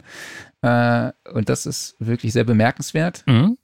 Ihr habt auf jeden Fall Ausdauer und vielen lieben Dank dafür. Aber es macht uns auch wirklich sehr, sehr viel Spaß. Deshalb reden wir ja auch immer nur so viel. Deshalb reden wir auch so viel. Ja, der liebe Max sagt hier auch nochmal, hier übrigens noch meine Rückmeldung zu eurer Frage von vor zwei Wochen, ob ihr zu viel abseits der Themen redet. Ich finde eure Technik, nicht Technik, Balance sehr angenehm. Danke dir. Ja, vielen lieben Dank, Max. Du kommst jetzt auch in die Studioszene-Gruppe. Ähm, Mon, ach, Monthly wollte ich jetzt schon sagen. Nee, das ist ja das Thema. Aber Offline-Modus. mhm. Eigentlich ist es gar nicht wirklich Offline-Modus. Aber ich weiß, ähm, der eine oder andere, du hast ja eben schon die nervige Werbung erwähnt. Äh, es gibt noch eine andere Werbung, die gerade sehr oft aufpoppt. Das ist die Monthly-Werbung. Einer Mhm. neuen Plattform, die Masterclasses anbietet. Und unter anderem gibt es dort gerade eine Masterclass mit Ryan Tedder, also dem Sänger von One Republic, der auch Jason Mraz produziert, Taylor Swift, der Sachen für Adele produziert hat und auch Justin Bieber. Und ich habe mich dafür angemeldet. Ich habe die 280 Euro in die Hand genommen und habe gedacht, weil 280 Dollar, das machst du jetzt. Und das ist Und geil es ist- bisher. Es ist geil. Es ist super geil. Es macht wirklich total viel Spaß. Es werden drei unterschiedliche Songs in unterschiedlichen Genres produziert, unterschiedlichem Style, unterschiedlichen Arrangements innerhalb von 30 Tagen. Und das ist echt, in 10 Tagen geht man halt einen Track an, jeweils. Ja? Also am Ende sind dann, dann mal drei, sind 30 Tage. Und was ich wirklich sehr beeindruckend finde, ist, dass Ryan Tedder sich da wirklich hinsetzt. Von Anfang an. Also es ist wirklich so, er erklärt erstmal, wie er vorgeht, wo er sich Inspiration hernimmt. Da geht es auch viel um Akkordfolgen und um Akkorde. Unter anderem auch um das Nashville Number System, was ich wirklich sehr, sehr interessant finde. Was ist kann man das nochmal mal genau? Kannst du mal kurz erklären? Das ist praktisch eine Akkordfolge. Also du hast praktisch einen, einen, äh, eine Skala, also ich sage jetzt mal D, D-Dur. Und du willst jetzt A, äh, eine Akkordfolge machen, A-Major, äh, D-Major, A-Major, dann ist es, glaube ich, B-Moll. Und dann ist es nochmal äh, G-Major, also G. Und dann ist die Akkordfolge aber halt 1, 5, 6, 4. Also das heißt, vom D aus ist das A fünf Halbtöne entfernt. Von dem D ist das A6, nee, das B sechs Halbtöne entfernt und das G ist vom D vier Halbtöne entfernt. Und das ist halt so, oder vier Noten praktisch, ne? Und das sind dann so Akkordfolgen, in denen äh, das Nashville Number System eben angefeilt wird. Also die sagen dann einfach nur, okay, es ist jetzt D und dann hast du halt 1, 5, 6, 4. Da wird es dann richtig ja? mathematisch, ne? Nee, ich finde das total geil. Ach, okay. Hm. Also ich finde das überhaupt gar nicht mathematisch. Ich finde das einfach, ja, okay, cool. Dann suchst du die Skala, okay, der fünfte Ton ist das. Du hast halt nicht irgendwelche komischen Akkorde da stehen und das finde ich eigentlich, ich finde es super. Also ich konnte mich da wirklich sehr, sehr gut mit zurechtfinden. Er hat dann auch welche genannt, die halt für die Popmusik gut geeignet sind oder die halt auch für das menschliche Ohr eben sehr sich angenehm anhören. Hast du dieses ähm, Numbersystem halt denn in irgendeinem von den Core-Tools äh, zufällig mal drin gesehen? Nee, weil im Prinzip geht es ja da um die Akkordprogression, nicht um die Erstellung der Akkordtools. Also es geht ja, das ist ja dann die Akkordabfolge. Ne? Genau. Also, du, hast jetzt, du hast jetzt einen Chorus mit mhm. D, A, B, G. Mhm. Ja, aber das schließt das ja nicht aus. Also du hast ja auch oft Akkordprogressionen da in den Tools mit dran. Aber habe ich jetzt so tatsächlich noch nicht. Okay. Mhm. Genau, und ich habe jetzt von der Pike an produziert er halt wirklich einen Song und das ist echt, echt sehr, sehr cool. also es macht super viel Spaß tatsächlich. Ich bin da total im Wahn. Und habe jetzt einen Track produziert mit einer sehr atmosphärischen Gitarre, mit Reverb, wo ich dann den Step Effects von Logic einsetze. Das ist ein Tool, was ich in letzter Zeit sehr, sehr oft verwende. Damit konnte ich das so ein bisschen verfremden. Bin dann halt auch bei mir am Bau rumgerannt und habe dann äh, gegen das Dixie-Klo geklopft, wo, was ich dann als Layer benutzt habe für Saß jemand drauf? Für eine 808. Ich, ich habe hab tatsächlich erstmal geguckt, ob jemand drauf sitzt. Aber war offen, also war keiner drauf. Ähm, und habe mit einem Stick an einem Bambuszaun entlang gekratzt. Das habe ich dann als Hi-Hat eingesetzt. Und äh, ich habe mich von äh, Dom Revinius inspirieren lassen und auch diesen, äh, diesen Trick gemacht mit dem Deo-Spray. Mhm. Also das fand ich auch super cool, das dann so ein Tst, Tst, so ein als Hi-Hat nochmal aufzunehmen. Und ja, wie es dann auch weiterging über die Art von Melodien, die er nutzt. Ne? Er sitzt dann halt auch wirklich da und überlegt sich Melodien. Also er überlegt dann und summt irgendwelchen Gabbage oder Gavish oder Kauderwelsch, singt dann irgendwelche Melodien und es hört sich einfach alles geil an. Das ist echt ziemlich inspirierend und beeindruckend. Und man kriegt dann auch immer Aufgaben. Man muss dann den Track muss dann selber einen Track produzieren, den lädt man da hoch. Es gibt eine Class, also eine Peer Group. Das heißt, mit dir starten noch weitere andere Teilnehmer. Also wirklich wie Unterricht. Man kann sich, genau, man kann sich dann halt auch untereinander austauschen. Das ist super cool. Also jeder lädt seine Sounds da hoch oder seine Tracks, die er produziert hat. Und alle geben halt Kommentare ab und bewerten das oder geben Inspiration. Und das finde ich echt, das macht echt total viel Spaß muss ich wirklich sagen. Also die, ich finde es vom Preis-Leistungs-Verhältnis finde ich es eigentlich total krass. Also finde ich es fast schon zu wenig, wenn mhm. ich ganz ehrlich bin, weil da, da, hat man sich wirklich Gedanken gemacht. Das Einzige, was ich halt, was vielleicht ein bisschen uncool ist, ist, dass die Videos halt vorproduziert sind. Ne? Also es ist jetzt nicht so, dass man halt mit ihm sich direkt austauschen kann und interagieren kann. Aber er macht das trotzdem so sympathisch und professionell und detailliert, dass man da wirklich gar nicht das Gefühl hat, dass man, dass er so weit weg ist. Also, weil er sitzt da halt in seinem Tonstudio, blickt in die Kamera und man hört auch mal, dass er sich vielleicht mal kurz versinkt oder so oder irgendwie verspielt auf der Gitarre oder und das ist so authentisch und das ist echt sehr begeisternd. Also ich bin da total begeistert Also ich mag auch One Republic tatsächlich. Ich fand, habt ihr auch früher immer gesungen im Gesangsunterricht. Äh, von daher ist das jetzt auch irgendwie so, man lernt von seinem Vorbild also direkt. Also das, Mhm. was wir eigentlich auch mit der Studioszene machen am 9. und 10. September in Mannheim, ist vielleicht ein ganz guter Übergang. Was für ein Übergang. Alter Schwede. Das war eine Eins, oder? Mhm. Würde ich mal sagen. Ja, aber wie, wie gesagt, guckt euch das mal an, monthly. Ich werde hier wöchentlich berichten. Ich habe jetzt einen Track soweit zusammengebastelt. Es ist jetzt so, dass er will, dass man über diesen Track dann halt irgendwelches Kauderwelsch drüber singt. In irgendwelchen Noten. Also das heißt, das finde ich eigentlich super geil, weil ich oft einen Text schreibe und dann versuche ich diesen Text auf den Track zu pressen und eine Melodie drauf zu schreiben. Und weil ich immer den Ansatz habe, grundsätzlich schreibe ich ein bisschen viel Text tatsächlich und dann probiere ich das halt alles so zu quetschen, wie eben schon gesagt. Und er sagt aber, nee, schreib, fang noch gar nicht mit einem fertigen Text an, sondern mach einfach na, na, na, na oder was weiß ich oder hau irgendeinen Kauderwelsch raus. Und so kreierst du halt Melodien unabhängig vom Text.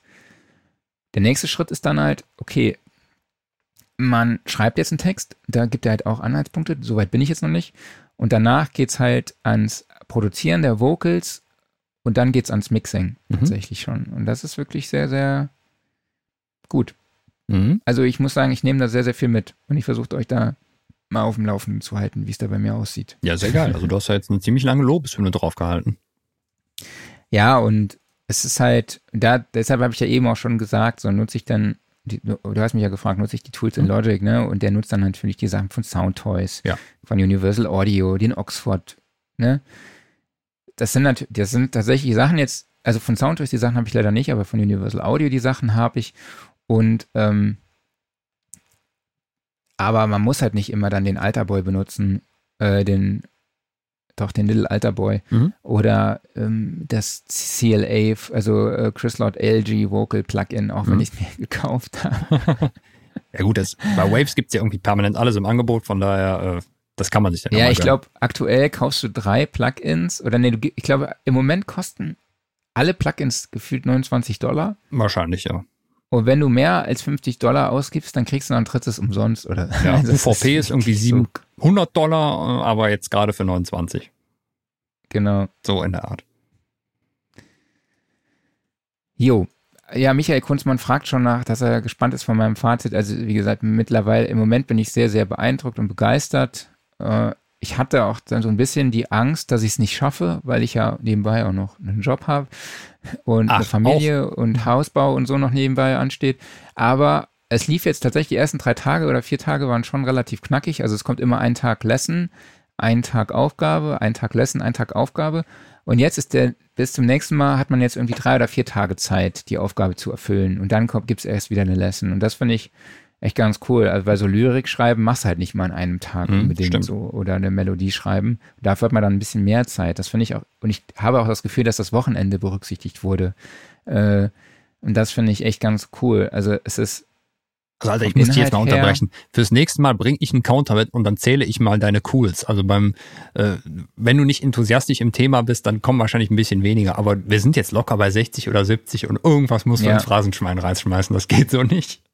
Okay. ähm, ja, ich würde sagen, machen wir auch einen Haken dran. Ich habe jetzt auch gesagt, äh, ich habe jetzt eigentlich hier Valhalla Vintage Verb als Workflow der Woche stehen. Äh, aber ich nehme den CLA Vocal. Der ist auch echt LG. nice, ne? Also allgemein, die CLA-Sachen sind schon fein. Ja, und da kann ich eigentlich auch schon direkt zu meinem Kennt ihr das noch kommen, weil kennt ihr diese intrinsische Motivation, die man hat? Wenn man so diesen Drang hat, eigentlich nichts mehr anderes zu machen, als Musik zu produzieren. Es ist eigentlich schon fast wie so eine Sucht. Ja. So, hier muss man kurz noch was checken. Hier mal kurz, ach komm, lass Mhm. mal mal kurz probieren. Äh, hier noch eine Effektgitarre kurz reinprobieren. Mal kurz nach dem Frühstück sagen, ich penne jetzt mal die Gitarre nicht hart links und hart rechts, sondern Mhm. nur auf 50% links, rechts penne dann dafür die Effektgitarre aber komplett links, mach die Hi-Hat vielleicht mal links, hör mir mal an, wie sie rechts ist. Mal eben so kurz davor noch, so kurz morgens vom Kindergarten, man kommt dann halt eine Viertelstunde zu spät zum Kindergarten, weil man nochmal, Tochter verpasst dann halt den Morgenkreis. So, Ähm, ne, macht auch nichts. Nee, aber kennst du das? Kennst du diese intrinsische Motivation und wie gehst du damit um? Ja, das ist, äh, ich weiß nicht, wie ich damit umgehe, ehrlich gesagt. Das ist noch schlimmer, wenn du die blöde DAW nämlich offen hast ähm, und musst beispielsweise gerade für einen Kunden einen Bug fixen. Das heißt, du hast dann, äh, du hast deinen Kontakt offen, dein Scripting vor dir, du hast dann irgendwelche MIDI-Files, die dann auf eine bestimmte Art und Weise was triggern und dann musst du gucken, okay, warum passiert jetzt gerade dieser Bug? So. Und dann bist du natürlich schon in, in deiner DAW und denkst dir, ah, da war doch noch gerade irgendwie diese Melodie oder du wolltest doch noch irgendwie das und das machen. Und dann muss ich mich dermaßen zusammenreißen, dass ich nicht mal ganz kurz speichere, den Song öffne, da irgendwas rumfummle, ne, wieder zurückgehe. Weil du bist ja eh schon in diesem Arbeitsumfeld dran, ne? Und äh, das ist nicht immer einfach. Und ab und zu gönne ich mir dann auch mal kurz fünf Minuten rüber, rüber zu springen, aber nee, da muss man sich zusammenreißen, weil da dann bleibst du auch dabei. Ja, ich mache mir Notizen, so, ne, so was wer sich noch ausprobieren will oder so. Das, das mache ich dann. Mhm. Das ist halt die Gefahr, Okay. wenn man das Hobby zum Beruf macht. Mm, Total. Ja, bei mir ist es ja eigentlich nicht so ganz so, ne?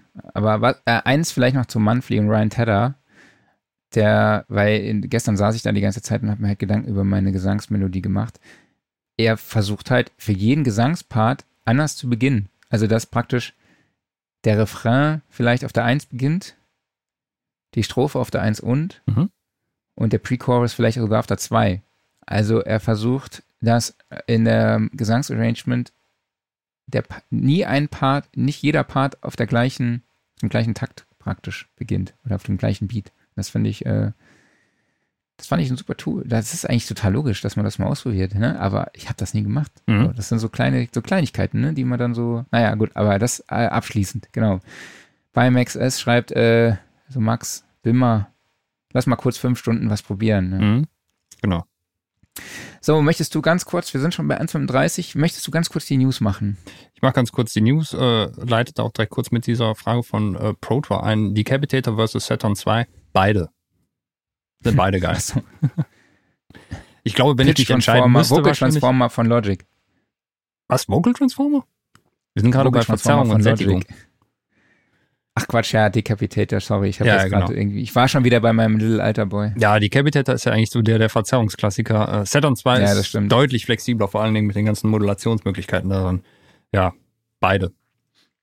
Ich glaube, wenn ich mich entscheiden müsste, wahrscheinlich der Saturn, aber So, aber jetzt, ihr habt News. News, zack, zack. Okay, so, äh, lass mich mal in die Aufzeichnungen gucken. Er tippt was Neues von RME. Das UCX2 kommt, Fireface UCX2. Sie haben echt lange damit gewartet, weil irgendwie das, das UFX ist ja schon zweimal aktualisiert worden. Es gab das äh, UFX Plus und es gab das UFX 2. Das ist aber, glaube ich, auch schon mindestens zwei Jahre her. Und jetzt endlich mal Nachfolger vom UCX im neuen Design. Und äh, ja, wer, wer die UCX noch nicht kennt, das sind diese äh, Interfaces, die haben noch halbe Rackbreite, sind sehr, sehr transportabel und äh, ja, es hat sich nicht super viel Offensichtliches im Vergleich zum Vorgänger geändert. Also klar, innen drin ist alles größer, schöner, besser. Ähm, Wandler ausgetauscht. Sie haben jetzt diese neue Steady Clock, äh, die hat noch irgendwelche Buchstabenkombinationen dahinter. FS oder sowas, glaube ich. Ja, Steady Clock FS drin.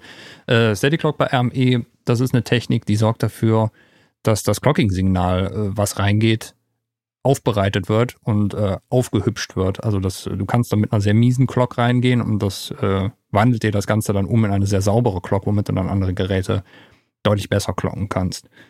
Ähm, das Interface hat, äh, wie viele sind es? Ich glaube, acht Analog-Eingänge, wovon zwei als Kombibuchsen ausgeführt sind mit XLR. Dann gibt's äh, ADAT einen Ausgang, SPDIF einen Ausgang und neu ähm, AES-EBU einen Ausgang. Das hatte vorher nur das UFX. Dafür musste allerdings eine, eine MIDI-Schnittstelle rausfallen. Das hatte nämlich vorher zwei MIDI-Schnittstellen. Ähm, jetzt gibt's halt nur noch eine. Finde ich aber verschmerzbar. Also es hat MIDI, von daher äh, alles gut. Ähm, was haben sie noch geändert? Ja, es heißt vom Namen zwar immer noch Fireface, aber es hat keinen Firewire-Anschluss mehr. Gut, Firewire ist tot. Es hat nur noch USB. Interessanterweise noch USB 2, weil ähm, wenn die ganzen UFXe, die haben mittlerweile USB 3, aber USB 2 reicht für die Kanalanzahl hier noch. Ähm, muss man sich ehrlich gesagt bei RME aber auch keine Sorgen drum machen, weil die USB-Anbindung ist absolut knackig bei denen. Also ich habe bei mir jetzt hier das, das UFX 1 und auch das UCX 1 zusammen über USB dranhängen und ja, die laufen wunderbar zusammen. Was sie jetzt neu eingebaut haben noch, ähm, das ist eine Funktion, die hatte vorher nur das UFX und die ist jetzt hier auch dran, das ist die Durac-Funktion. Und zwar, ähm, das ist eine Möglichkeit, du steckst einfach ein USB-Speichermedium, also sei es ein Stick oder eine Festplatte, direkt an das Interface dran und kannst darauf aufzeichnen. Und das funktioniert entweder ähm, über die Total Mix FX Software, das ist also die, die ganze interne Steuerzentrale bei AME, wo du halt die ganzen Routings und sowas herstellst, oder das Interface ist komplett standalone nutzbar. Du brauchst keinen Rechner dafür, du kannst es standalone als Mixer benutzen, als Wandler, als keine Ahnung was alles, oder eben jetzt auch als Recorder und kannst dann sagen, okay, ich zeichne beliebige Eingänge oder auch irgendwelche Loopbacks, also irgendwelche Mixdowns auf und schreibe die direkt auf ein USB-Medium drauf. Und äh, nutze ich zum Beispiel hier auch beim Podcast. Also ich habe äh, die Durac-Funktion, also ich, ich, nehme hier mich selber in Wavelab auf und äh, ich lasse die Durac-Funktion am Interface immer noch mal mitlaufen, weil ähm, es könnte ja sein, dass Wavelab mal abschmiert und äh, dass das Interface abschmiert, ist ziemlich unwahrscheinlich. Dann habe ich immer noch mal eine Havariemöglichkeit. Ähm, was haben wir sonst noch Neues? Ich glaube. Wenn das jetzt deine Interpretation von kurz ist. Ja, gut, bei RME kann man auch mal ein bisschen länger darüber erzählen. Ähm, hast du einen Preis genannt? Preis habe ich noch nicht genannt. Wir sind bei ungefähr 1300 Euro rum.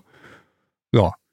Ähm, ist, glaube ich, ein klein bisschen teurer als das alte. Ich meine, das alte lag, glaube ich, bei 1100 Euro. Ähm, aber ist seinen Preis auf jeden Fall wert.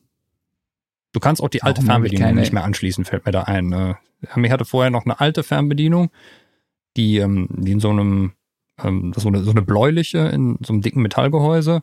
Die konntest du früher direkt an die Interfaces hängen. Sie haben jetzt vor einiger Zeit einen Nachfolger gemacht, der komplett über USB funktioniert. Den hängst du einfach nur noch an den Rechner. Ja, aber die hat dafür mehr Funktion. Ich fand die alte Fernbedienung ehrlich gesagt ein bisschen schöner verarbeitet, aber auch die neue ist wunderbar und ja, die Funktionalität spricht für sich. Äh, runde Sache, tolles Teil. So, soll ich weitermachen? Ja, weiter, klar. Ja. Ähm, ein neuer Synthesizer aus dem Hause Black Corporation, den Namen finde ich schon geil. Also entweder ist das irgendwie, das klingt wie eine Mafia-Organisation oder ein Wertpapierhändler. Hängt so auch manchmal zusammen, äh, aber nicht immer. Ähm, ich weiß nicht, wie man das Teil ausspricht. Isenin, Eisenine, keine Ahnung. Ähm, ein Jupiter 8 Klon. Und vielleicht Black, Eisen. Eisen vielleicht, ja. Keine Ahnung. Also Black Corporation kennt man als Hersteller von sehr, sehr edlen Nachbauten von alten äh, Synthesizer. Man kennt den, äh, wie hießen sie denn? Kijimi, glaube ich, hieß er. Und der andere war der hm, Stimmt, stimmt, ja. Den hatten wir, den hatten wir im Test. Ja. Und den das sind Kijimi. auch so Geräte, die mehrere tausend Euro kosten. Ähm, da der, der, ich glaube, der, was war es, der, der Kijimi war das der, der CS80-Nachbau oder war das X-Axis? Ich weiß es nicht mehr genau. Nee, ich glaube, ah nee, nee, der Deckard Stream, den gab es auch noch. Genau, das war der CS80-Nachbau. So. So, jetzt sind wir auch ja, Deckard Stream, kommen wir zu Blade Runner und dann auch zum CS80. Ja, äh, Jupiter 8 Nachbau. Und das soll halt eigentlich ziemlich exakt der Nachbau sein. Sieht auch optisch so aus. Ähm, wenn Roland keinen Bock hat, das Ding eins zu eins nachzubauen. Die bringen zwar permanent irgendwelche Jupiters raus, aber es sind dann halt immer, ja, entweder Emulationen in, in, im System A drin, äh, eine andere Emulation äh, mit, mit der Zencore-Technik im Jupiter X. Dann hatten sie ja vor einigen Jahren nochmal einen Jupiter, ähm, aber den analogen Jupiter, den bauen sie nicht. Dann macht das halt jetzt die Black Corporation. Nicht als großes Keyboard-Schlachtschiff, sondern als äh, Pultgehäuse. Aber ähm, bei denen weiß man, dass es sehr aufwendig und sehr gut wird und auch sehr teuer. So, jetzt darfst du.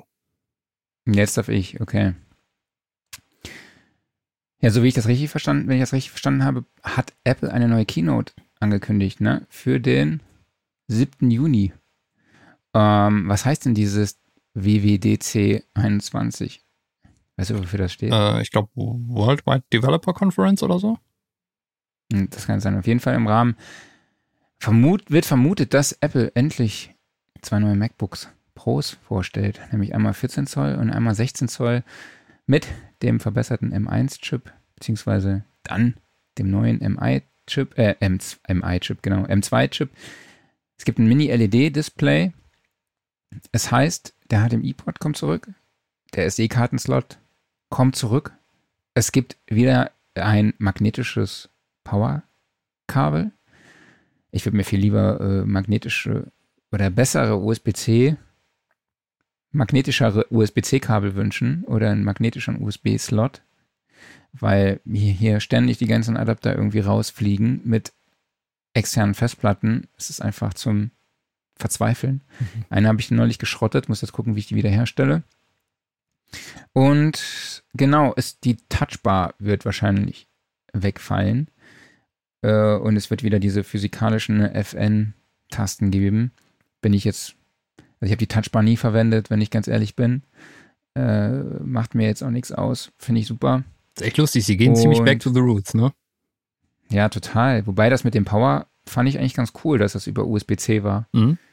Weil du es halt überall anschließen konntest, ne? Wenn ja. mal die Steckdose irgendwie links von dir war, konntest du es halt links anschließen. Wenn es rechts von dir war, hast du halt rechts angeschlossen. Ne? Mhm. Ne? Es ist nur, es ist wirklich ein kleines Feature, aber wenn das, das mitgelieferte Kabel ist halt oft, ist halt auch echt kurz.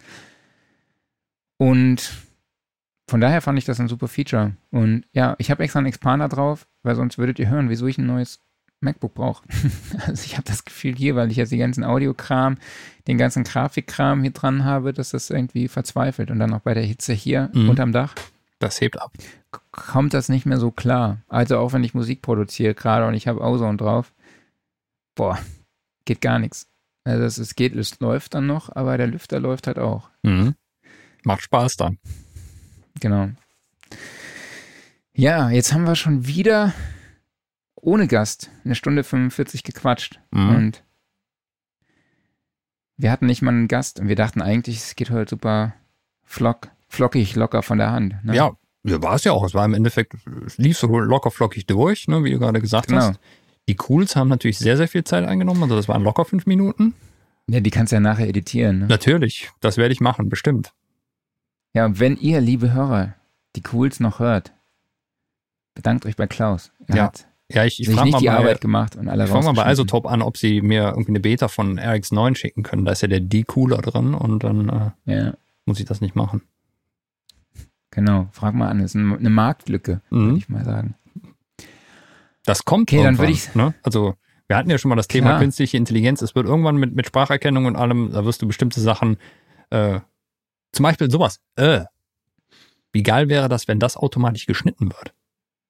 Ja. Der D, dann die, äh. Die R, ja, finde ich gut. Ja. Also, Tob, ich hoffe, ihr schreibt mit. Ja, wir geben hier Inspiration. Mhm. Ja, dann vielen lieben Dank an euch da draußen, dass ihr bei diesem super coolen Podcast dabei Absicht. wart. Klar war das Absicht. Sicher. Und äh, ja, kauft das Heft.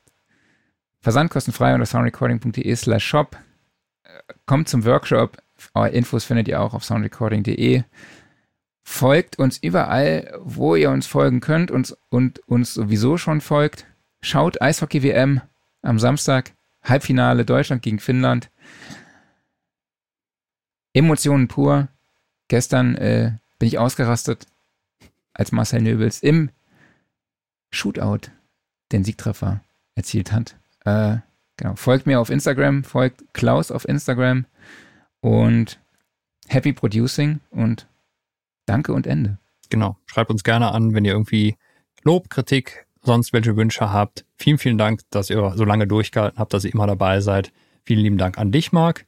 Vielen lieben Dank an den Gast, der nicht dabei war. Genießt das schöne Wetter und bis nächste Woche. Ja, bleibt gesund. Bis nächste Woche. Macht's gut. Tschüss. Ciao.